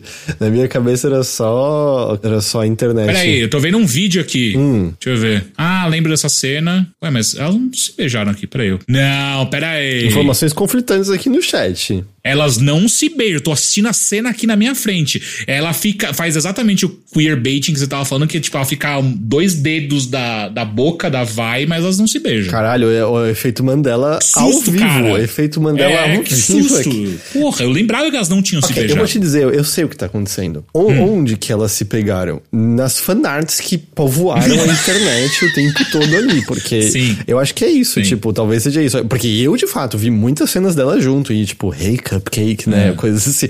Mas é Aham. justamente, eu lembrava que fica mais na insinuação. Na verdade, mais do que insinuação, me pareceu que é meio início de alguma coisa, sabe? Até porque na- a, a situação na qual elas se encontram nem deu tempo ainda, né? Delas terem um momento em paz e coisas assim que, né, pra, poderem, né, botar sentimento pra fora, botar desejo pra fora. Mas é, eu tava assim, caralho, eu lembro tão pouco assim, eu não lembro disso. desse- Exato, o, o chat fez o que eu faço. Falaram com certeza absoluta de algo que não aconteceu. É impressionante. Mas enfim, Mage Seeker, cara, tipo assim, de maneira geral, jogo legal. É quanto que ele tá mesmo? Deixa eu ver. Eu, eu diria assim, joga joga um pouco mais pra ver, tipo, porque ele- o jogo tá pra Aham. introduzir essas outras mecânicas que eu acho que vai, vão tornar o, o combate mais, um pouco mais diverso, sabe? Vale a pena você ir pelo menos pra um, um pouco além de onde você tá, eu acho. Porque aí você vai ver que ele vai abrir as missões secundárias, missões primárias, consegue mais direto ao ponto, etc, etc. É 89 reais na Steam, Mage Seeker, e o Deluxe Edition que vem com tudo, vem com coisas aí, é 107. Ah, ele saiu também pra Switch, que mais que ele saiu? Mage Seeker. Ó, o Raf- Rafael falou, a questão é que até saiu skin de Dia dos Namorados das duas esse ano pro LoL. A história Não. andou no porra, jogo, beleza. mas beijo não teve em Arcane, não, então. É, exato. A gente tava falando de Arkane. Sem falar que skin, a Riot trata muito como universos paralelos. Então, não é só porque sai uma skin que as duas estão juntas que elas estão juntas, né? Plataforma sai pra tudo, né? Switch, PlayStation 5, PlayStation 4, Xbox One, Xbox Series X, Series S. Tá no. Acho que dá pra você comprar no Game Pass, não tá? Do Game Pass? Comprar, né? Não tá de graça. Como comprar no Game Pass? Do que, que você tá falando? Comprar no Windows, no- na, na loja do, Mas do isso não é Game Game Pass. Pass, então, cacete. É a loja do Xbox. Loja do... Ah, que seja. Você É. ficar fazendo essa confluência de Game Pass com Xbox é muito confuso. E aí o Mas chat... todo mundo, absolutamente todo mundo entendeu quando tá, eu falei que não, dá pra você aí- comprar aí, no Game Pass. Aí tem essas pessoas do chat que te encorajam nisso e é só confuso falar comprar no Game Pass. É só confuso. É que, ó, em minha defesa, eu tô odiando essa, essa parceria que a Riot tá fazendo com, com a Xbox, porque agora, toda vez que eu ligo o Xbox Game Pass, ele liga o cliente da Riot. ah, é? É, porque eu tenho baixado no meu computador o League. E ele entende que se eu tenho baixado o League, automaticamente eu quero ligar, jogar a League toda vez que eu ligo o Xbox Game Pass. por algum motivo. Não tem uma imbecil. opçãozinha que você consegue dizer não inicializar isso daqui? Cara, até agora não consegui. E inclusive eu fecho o Game Pass, eu preciso fechar umas duas vezes o Riot Client pra ele fechar de verdade. É um Entendi. saco. Entendi. Mas é isso então, Mage Seeker. O nome do jogo é Mage Seeker, né? Porque todos esses jogos têm dois pontos: a League of Legends Story. Uma história É. da Liga das Lendas. Liga das Liga das... Lendas. É o nome, não é? É, Liga das Lendas. Você tem alguma outra coisa que você queira falar? Cara, é pior que. Deixa eu só ver aqui, ter certeza. Ah! porra, eu, eu posso falar de uma coisa super rapidinha. Eu tô jogando um jogo que chama Desktop Dungeons. Esse jogo é antigo, não é? É? Não? Deixa eu ver aqui de quando que ele é. De 2023. Ah, então- eu tô jo- jogando a En- Enhanced Edition. Talvez um, exista uma outra versão. Cara, é muito potencial pra ser um, um Loop Hero da vida, tá? Ah, não, é. Aparentemente a versão original é de 2010. Ok, não. É, então é esse Enhanced Edition que lançaram agora. Cara, muito legal, tá? Divertidíssimo, super simplão, muito legal, direto ao ponto, gráficos terríveis como a gente gosta. ah, e eu tô achando super divertido, cara. Se alguém tiver chance aí, baratinho, tipo 25 reais, sempre tá em promoção, ou pelo menos, ó, quando eu comprei tava em promoção. Sempre. Sempre. Sempre. É porque tem, tipo, o Hades tá sempre em promoção na, no Steam. É? Quase 100% do tempo tem uma promoção de Hades. Mas esse Desktop Dungeons aí eu tô achando super legal. Depois deem uma olhada quem curtiu Loop Hero ou até mesmo Vampire Survivors. Não é a mesma coisa, mas ele. Vocês vão sacar. O clima é um clima muito parecido. Desktop Dungeons tá aí. E inclusive ele tem até um, uma cacetada de, de DLC já também. Então, enfim, Você viu como, como as pessoas estão querendo classificar o gênero de Vampire Survivor? Ai meu Deus, qual é? Automatic Survival Shooting. Rock and Roll, o maior gênero de todos os tempos. Não, não. E, eu- eu- tipo, as pessoas estão tentando, né, fazer. E aí, por que que esse que tem. Eu, pelo menos os podcasts que eu ouço é o que a galera mais insiste? Hum. Automatic Survival Shooting. S. S. É Perfeito. isso. É um S, Gostei, é um S game, entendeu? É um jogo Gostei. S. S-Game, porra, gostei demais. Eu tenho certeza que o desenvolvedor do Vampire vai amar. Vamos falar com o Glauber pra ver se ele gostou? Você quer dizer o ganhador do BAFTA? Robert? e praticante de parkour, ok? Não pode esquecer, porque eu sempre vejo as coisas do parkour que ele tá fazendo acho da hora. Beleza, mas é, é isso então. A gente vai ficando por aqui, por essa edição aqui do Mothership. Você pode pegar os nomes pra agradecermos? Hoje nós agradeceremos Irving Miller Rodrigues e Renato Arruda. Heitor, por que a gente tá agradecendo essas duas pessoas? Porque são apoiadores nossos das nossas campanhas de financiamento coletivo. Você encontra todas elas em overloader.com.br barra ajude. A gente tem campanha no Apoia-se, a gente tem campanha no Orelo, a gente tem campanha no PicPay e também, é claro, a gente agradece sempre demais todas as subs que a gente ganha na Twitch. É graças a todos vocês que a gente pode manter o Overloader de pé, que a gente pode fazer o Overloader acontecer. A gente pode estar aqui conversando sobre videogames toda semana. Semana passada fiz algo inédito na história deste web sítio. Qual? Fiz um podcast solo. Ah, é, porra, eu fiquei sabendo.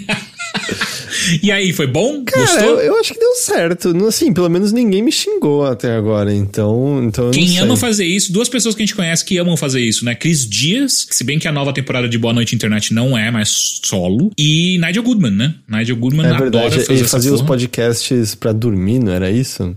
Exato. É, o Matebaio falou, solo não, com a gente, é verdade, é verdade, com o chat. Olha. Eu acho que o Ghost tá de férias, eu acho que ele estará de férias ainda. Eu vou ver, eu acho que eu tenho, tenho outras pessoas pra, pra trazer. Será que você não tem um sócio? Talvez eu tenha um sócio. Talvez, talvez. Mas eu, eu, eu quero fazer você trabalhar na sexta, no horário que você tá trabalhando na Lura. É, é, essa isso é realmente complicado. complica essa um parte pouco. é realmente complicada. Ainda mais essa, que essa sexta, inclusive, cara, a gente vai ter que conversar isso offline, inclusive, mas é que essa sexta começa a minha pós. Que da hora, eu não E sabia que você ia aí- fazer pós, eu acho. Talvez eu não tenha anunciado pra todo mundo, né? É, eu vou fazer uma pós de arquitetura de software. Da hora. Na, na FIAP, e aí começa na sexta-feira aqui. Então, vamos ver o que vai acontecer aí com meus horários, que vai ser uma loucura. não. Então, aí. então tá avisado que talvez Teixeira esteja um pouquinho ausente aí no, nos próximos quatro anos. Eu não sei quanto tempo dura. Não, não, é, é só até o final do ano. É 10 meses. É, até o começo do ano que vem, né, na verdade. Quem sabe faz ao vivo, não é mesmo?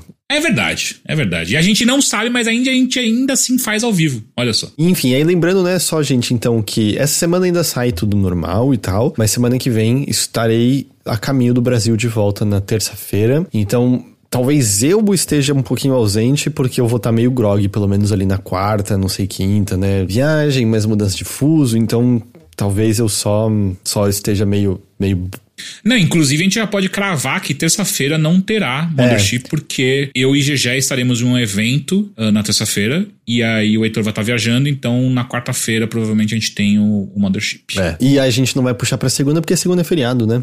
Primeiro de maio, dia do É. trabalho. Falando quem sabe fez ao vivo, Teixeira ainda tá assistindo Faustão? Lógico, não assisto todo dia, Mas eu sempre, eu sempre dou uma passada ali para ver ele zoando o próprio filho tal. Eu, eu tô impressionado que ainda existe o Faustão na Band. para mim, tem, já era para ter acabado. Inclusive, acho que deve estar tá para acabar, porque a audiência não é super boa e eles, inclusive, eles faziam ao vivo todo dia de segunda a sexta, e agora não é mais ao vivo, já tem um tempo que eles fazem, acho que é segunda, quarta e sexta, ou terça e quinta, não, é, exato. Então, mudou, mudou. Então acho que daqui a pouco acaba. Ele deve estar tá querendo pegar o último dinheiro para Porque ele já percebeu que o filho dele vai ser um inútil. Porta, para de falar das pessoas que você não conhece dessa maneira.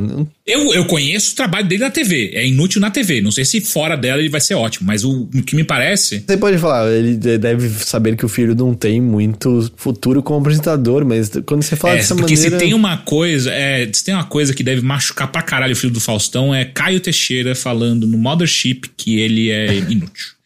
Mas eu acho que você não é. precisa falar de umas pessoas aleatórias dessa maneira. Do Elon Musk, pode, beleza, tá ligado? Ah, é, entendi, entendi. Então do Elon Musk a gente pode, mas o filho do Faustão a gente tem que tomar cuidado. É, essa é a linha que a gente traça.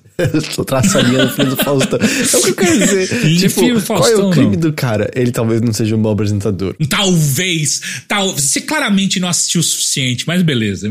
Ele é um Nepo Baby. O avatar do Nepo Baby. O avatar do Nepo Baby é o Elon Musk, mas enfim, ele é um adjunto junto do, do avatar do Nepo Baby é o cara do o filho do Faustão, então assim. 30% da renda do é, tá, pro Faustão. a gente pode falar assim, 30% do que a gente poderia ganhar vai pro Faustão, aí vai ser um problema.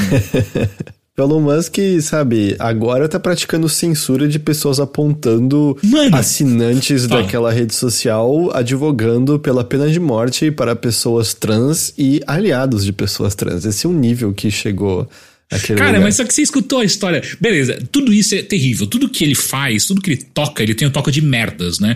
Mas você viu a coisa uma coisa super esquisitíssima que descobriram recentemente dele. O out dele? É. Uhum. Cara, que coisa esquisita. Ele tem a porra de, um, de uma conta paralela, como se ele tivesse uma, fosse uma criança de 4 anos com a foto do filho dele. Porra é essa, cara? E, o que tá acontecendo? E você viu os posts, né? A qualidade dos posts. Que... É, tipo, o que, que, ele tá fazendo? Esse cara não faz mais nada da vida, velho. Tipo, é muito esquisito. E, oh, posso, posso, posso só falar um bagulho de Twitter?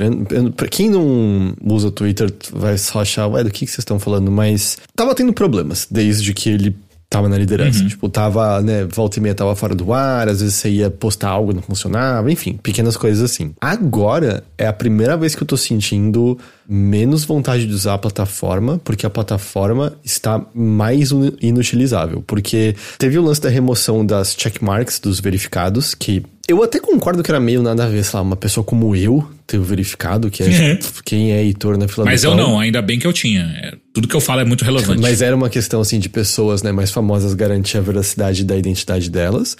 Mas o lance é que existe uma galera conservadora que comprou a ideia de que o verificado era uma marca da elite da internet, que eles eram shadow ban e eles não tinham essa marca e era muito importante. É, é, muito estranho. Tipo, ninguém em sã consciência jamais viu aquela, aquele verificado dessa, dessa maneira, maneira né? mas tem uma galera conservadora que vê dessa maneira. E aí o que acontece? Agora é só para quem paga. E, e eu gostaria de que isso fosse uma hipérbole, mas aparentemente quem paga é realmente só essa galera conservadora que não entende uhum. nada de internet, ou não entende, sei lá, nada de nada, e o algoritmo agora prioriza essas pessoas nas respostas. Então, o que uhum. rolou no Twitter agora é que tudo que é popular, Facebookizou. É tipo aquela hora em que de repente só tinha os tiozão nada a ver do Facebook comentando coisas. É. São as pessoas completamente piradas nas conspirações, são as pessoas que acreditam em qualquer merda que é jogado na frente delas, são as pessoas que não conseguem ser engraçadas. Puta, mas nem que a vida delas dependesse disso. Teve uma conta ridícula. É, aliás, nossa, eu devo ter bloqueado perto de 1.500 contas nesses últimos dias, assim. É, eu já, já tinha ligado uns bagulho que bloqueava automático, né? Então eu, eu, eu bloqueei mais algumas também esses últimos dias, é bizarro. Era uma, uma conta com o CG mais tosco que você viu, mostrando como seria um lugar de crescimento artificial de bebês. Ah. Era só um CG bosta. E é todas as respostas iniciais eram de pessoas assinantes falando: Meu Deus, isso é um pesadelo. Não, bebês precisam das suas mães. Nossa, não, isso não pode ser real. essa eu não vi por conta própria, então aceita isso só com certa cautela, mas aparentemente a conta que é do Buzz Aldrin tinha feito um tweet celebrando o Dia da Terra com uma foto da Terra. E as, as, a, o tweet foi apagado porque as pessoas com blue check mark estavam todas falando sobre como o pouso na Lua era falsificado. Ah. Se você entra em qualquer post do, do nosso atual ministro da, da Justiça, o, o Dino, é, especialmente porque agora tá rolando a conspiração de que o 8 de janeiro teria sido arquitetado pelo PT, né? Sim. Para você ver qualquer forma de debate, você tem que scrollar três vezes, porque os iniciais é só a galera assinante dizendo: é, agora a gente pegou vocês. São os mesmos gênios que viram a bandeira do Rio Grande do Sul e achavam que era a bandeira do, do MST, sabe?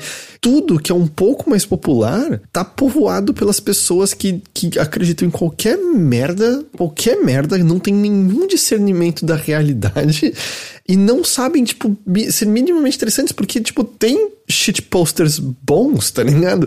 Tem figuras conservadoras que eu abomino, que eu desprezo, mas souberam angariar a sua base de usuários.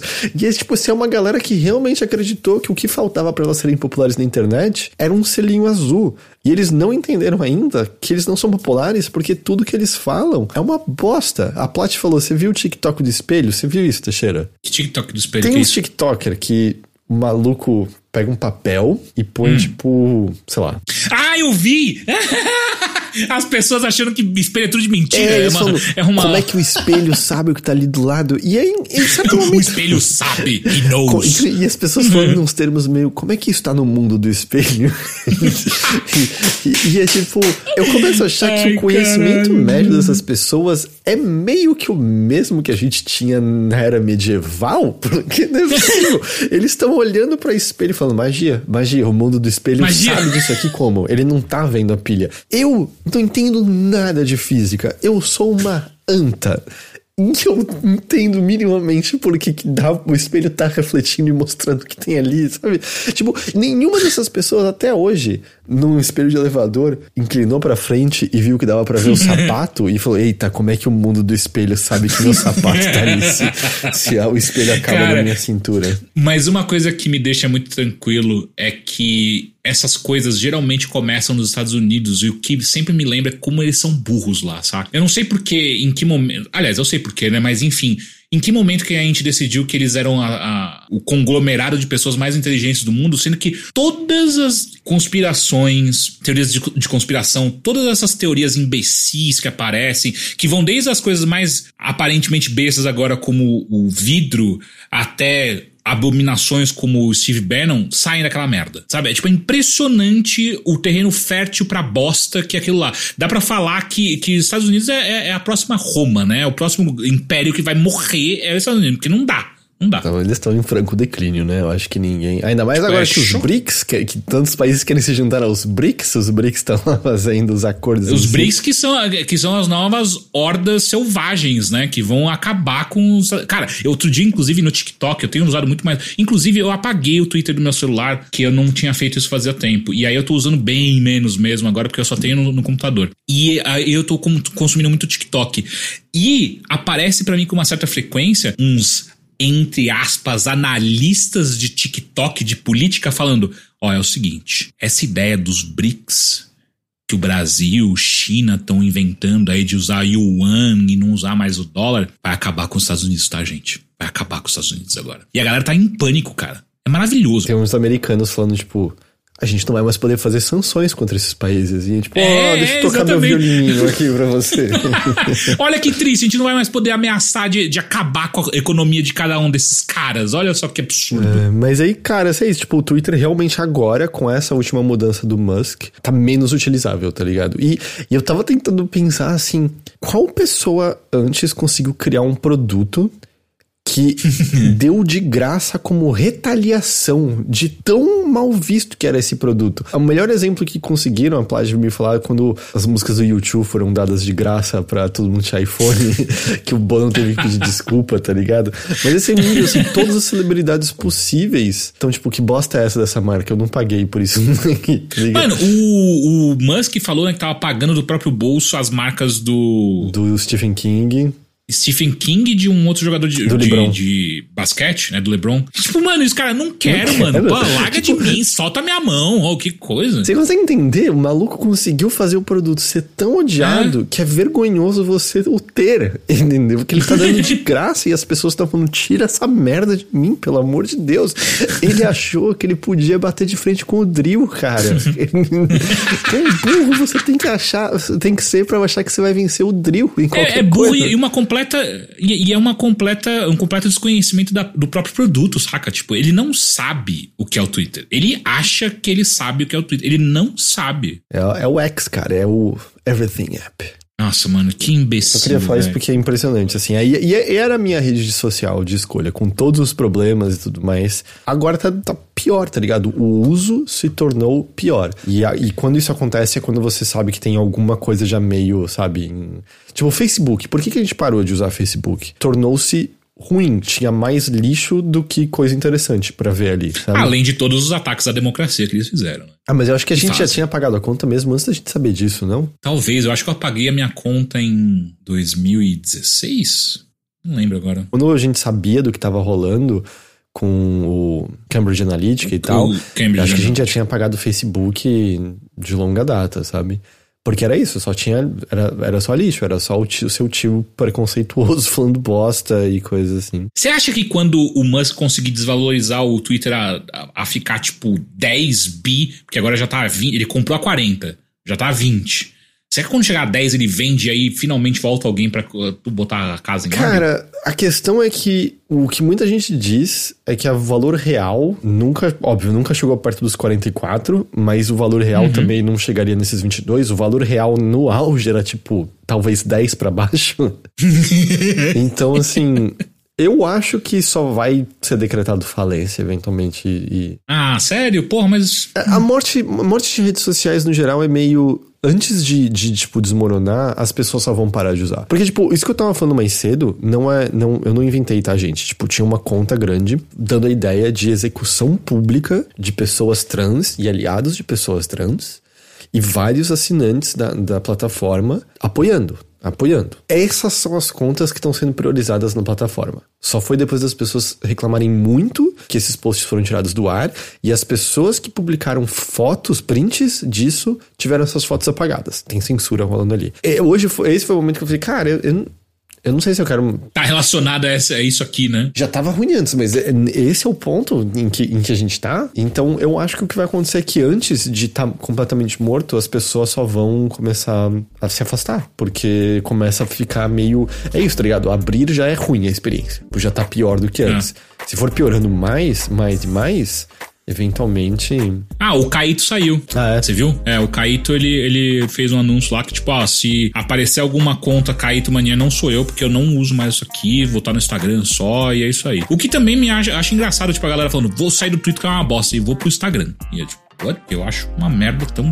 Ou pior até pra mim. O Gabe perguntou, Gabi, aliás, perguntou qual rede você acha que substitui o Twitter? Acho que nenhuma, mas eu não sei se vai ter Nenhuma. substituto. Tipo, eu não sei se o Blue Sky vai pegar. O Substack, ele agora tá com é, um lance meio similar a isso, mas eu, eu não sei, talvez a gente só não tenha mais uma plataforma dessa, dessa natureza mesmo. É, às vezes o TikTok faz alguma coisa pra pegar o, o lugar, sabe? Sei lá. E precisa, no fim, é uma das redes menos, das menos populares. É, mas é uma rede muito de jornalista, é uma rede muito de comunicação. Tipo, comunicação oficial de governos, de entidades são feitas via É. Twitter. É diferente, entendeu? Ele sempre teve um poder, um poder de persuasão e de importância das informações divi- divididas ali no Twitter muito maior do que o próprio Facebook, saca? política, jornalismo, essas coisas, é tipo, é lá meio que muitas, muitos comunicados, coisas assim são feitas. Mastodon, né? Stop make, Não. stop trying to make Mastodon happen. É, só o Nigel que tá lá no Mastodon dando risada sozinho. é isso, né, Teixeira? É isso. Vamos ficando por aqui. Gente, muito obrigado a todos vocês pela companhia por mais esta edição aqui do Mothership. Valeu mesmo. Muito obrigado também, Teixeira. Eu que agradeço, Heitor. A gente vai ficando por aqui, mas semana que vem, meio diferente provavelmente, mas estaremos de volta com mais uma edição do Mothership. Até lá. Tchau! Tchau, tchau.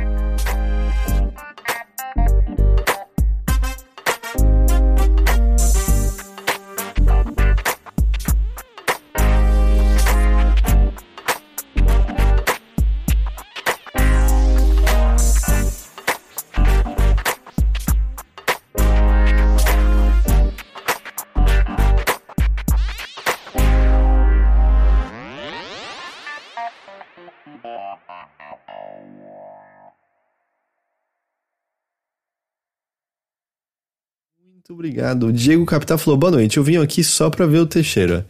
Ei. Olha só, pô, obrigado. Sem kink shaming aqui, né? É, acontece. Bom, eu sou casado, né? Então realmente acontece. Pelo menos uma vez aconteceu. Falando, falando, em, ah, falando em acontece, você viu que a, a comunidade em céu estava empolvorosa porque a pessoa que era vista meio como, como líder transou.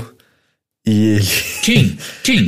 ah, eu, tipo, sei lá qual é o nome real da pessoa. Cogos? Não, nem é brasileiro, nem é brasileiro. Ah, tá. E, e ah, aí, é lá fora, tipo, é... o líder mor deles. Ah, tipo... não, de alguma comunidade, de alguma comunidade dessa galera. Tá. E aí ele falando, bom, eu não posso mais fazer parte, não sei o que lá. Nossa, é a despedida mais feliz do mundo, né? Pô, galera. E a galera tá, tipo, triste, bravo. Não acredito que você transou, você... não sei o que. Caralho, você, você foi seduzido por uma dessa, uma dessazinha aí. E, ah. eu gostei muito que isso veio à luz por conta de um, de um tweet que deu um coach, né? Ele tava com os prints e a Nina falou que depois o maluco que transou foi responder para isso e tava respondendo mó de boa. E nossa teoria ele transou, tá ligado? Ele tá de boa agora. Tá, as coisas estão mais Todo leves. o ódio dele se esvaziou, né? Impressionante. Ó, oh, peraí, alguém mandou aqui no chat, é acho isso? Que deve ser isso. Mano, cara, é bom demais. Tipo, a pessoa. Alguém colocou no chat aqui, muito obrigado, inclusive, o link pra, para as mensagens no Twitter, né? E tipo, cara, o começo é: ah, eu sinto muitos sentimentos mistos sobre é, sair da, da comunidade incel. Tipo. Disse Qual? ele digita, digitando com um sorriso depois de ter é, teclado finalmente. Será que enquanto ele transava ele tava pensando, putz, eu vou ter que comunicar a galera que eu tô saindo fora, hein? Vou apostar que não era nisso que ele tava pensando na hora. Porra, não sei, esses caras são bizarros, né? E o, e o lance engraçado é que, assim, várias pessoas argumentando, oh, essa galera, tipo, tá, tipo, ativamente não querendo transar, a essa altura você não é mais involuntário, você só é, é né? celibato. É só isso. Tá a comunidade de monges celibatários aumentou demais no mundo. É, tipo, se não é involuntário, se é uma decisão, já é outra coisa. Vamos lá começar então? Bora! Saudações a todos e bem-vindos a mais uma edição do Mothership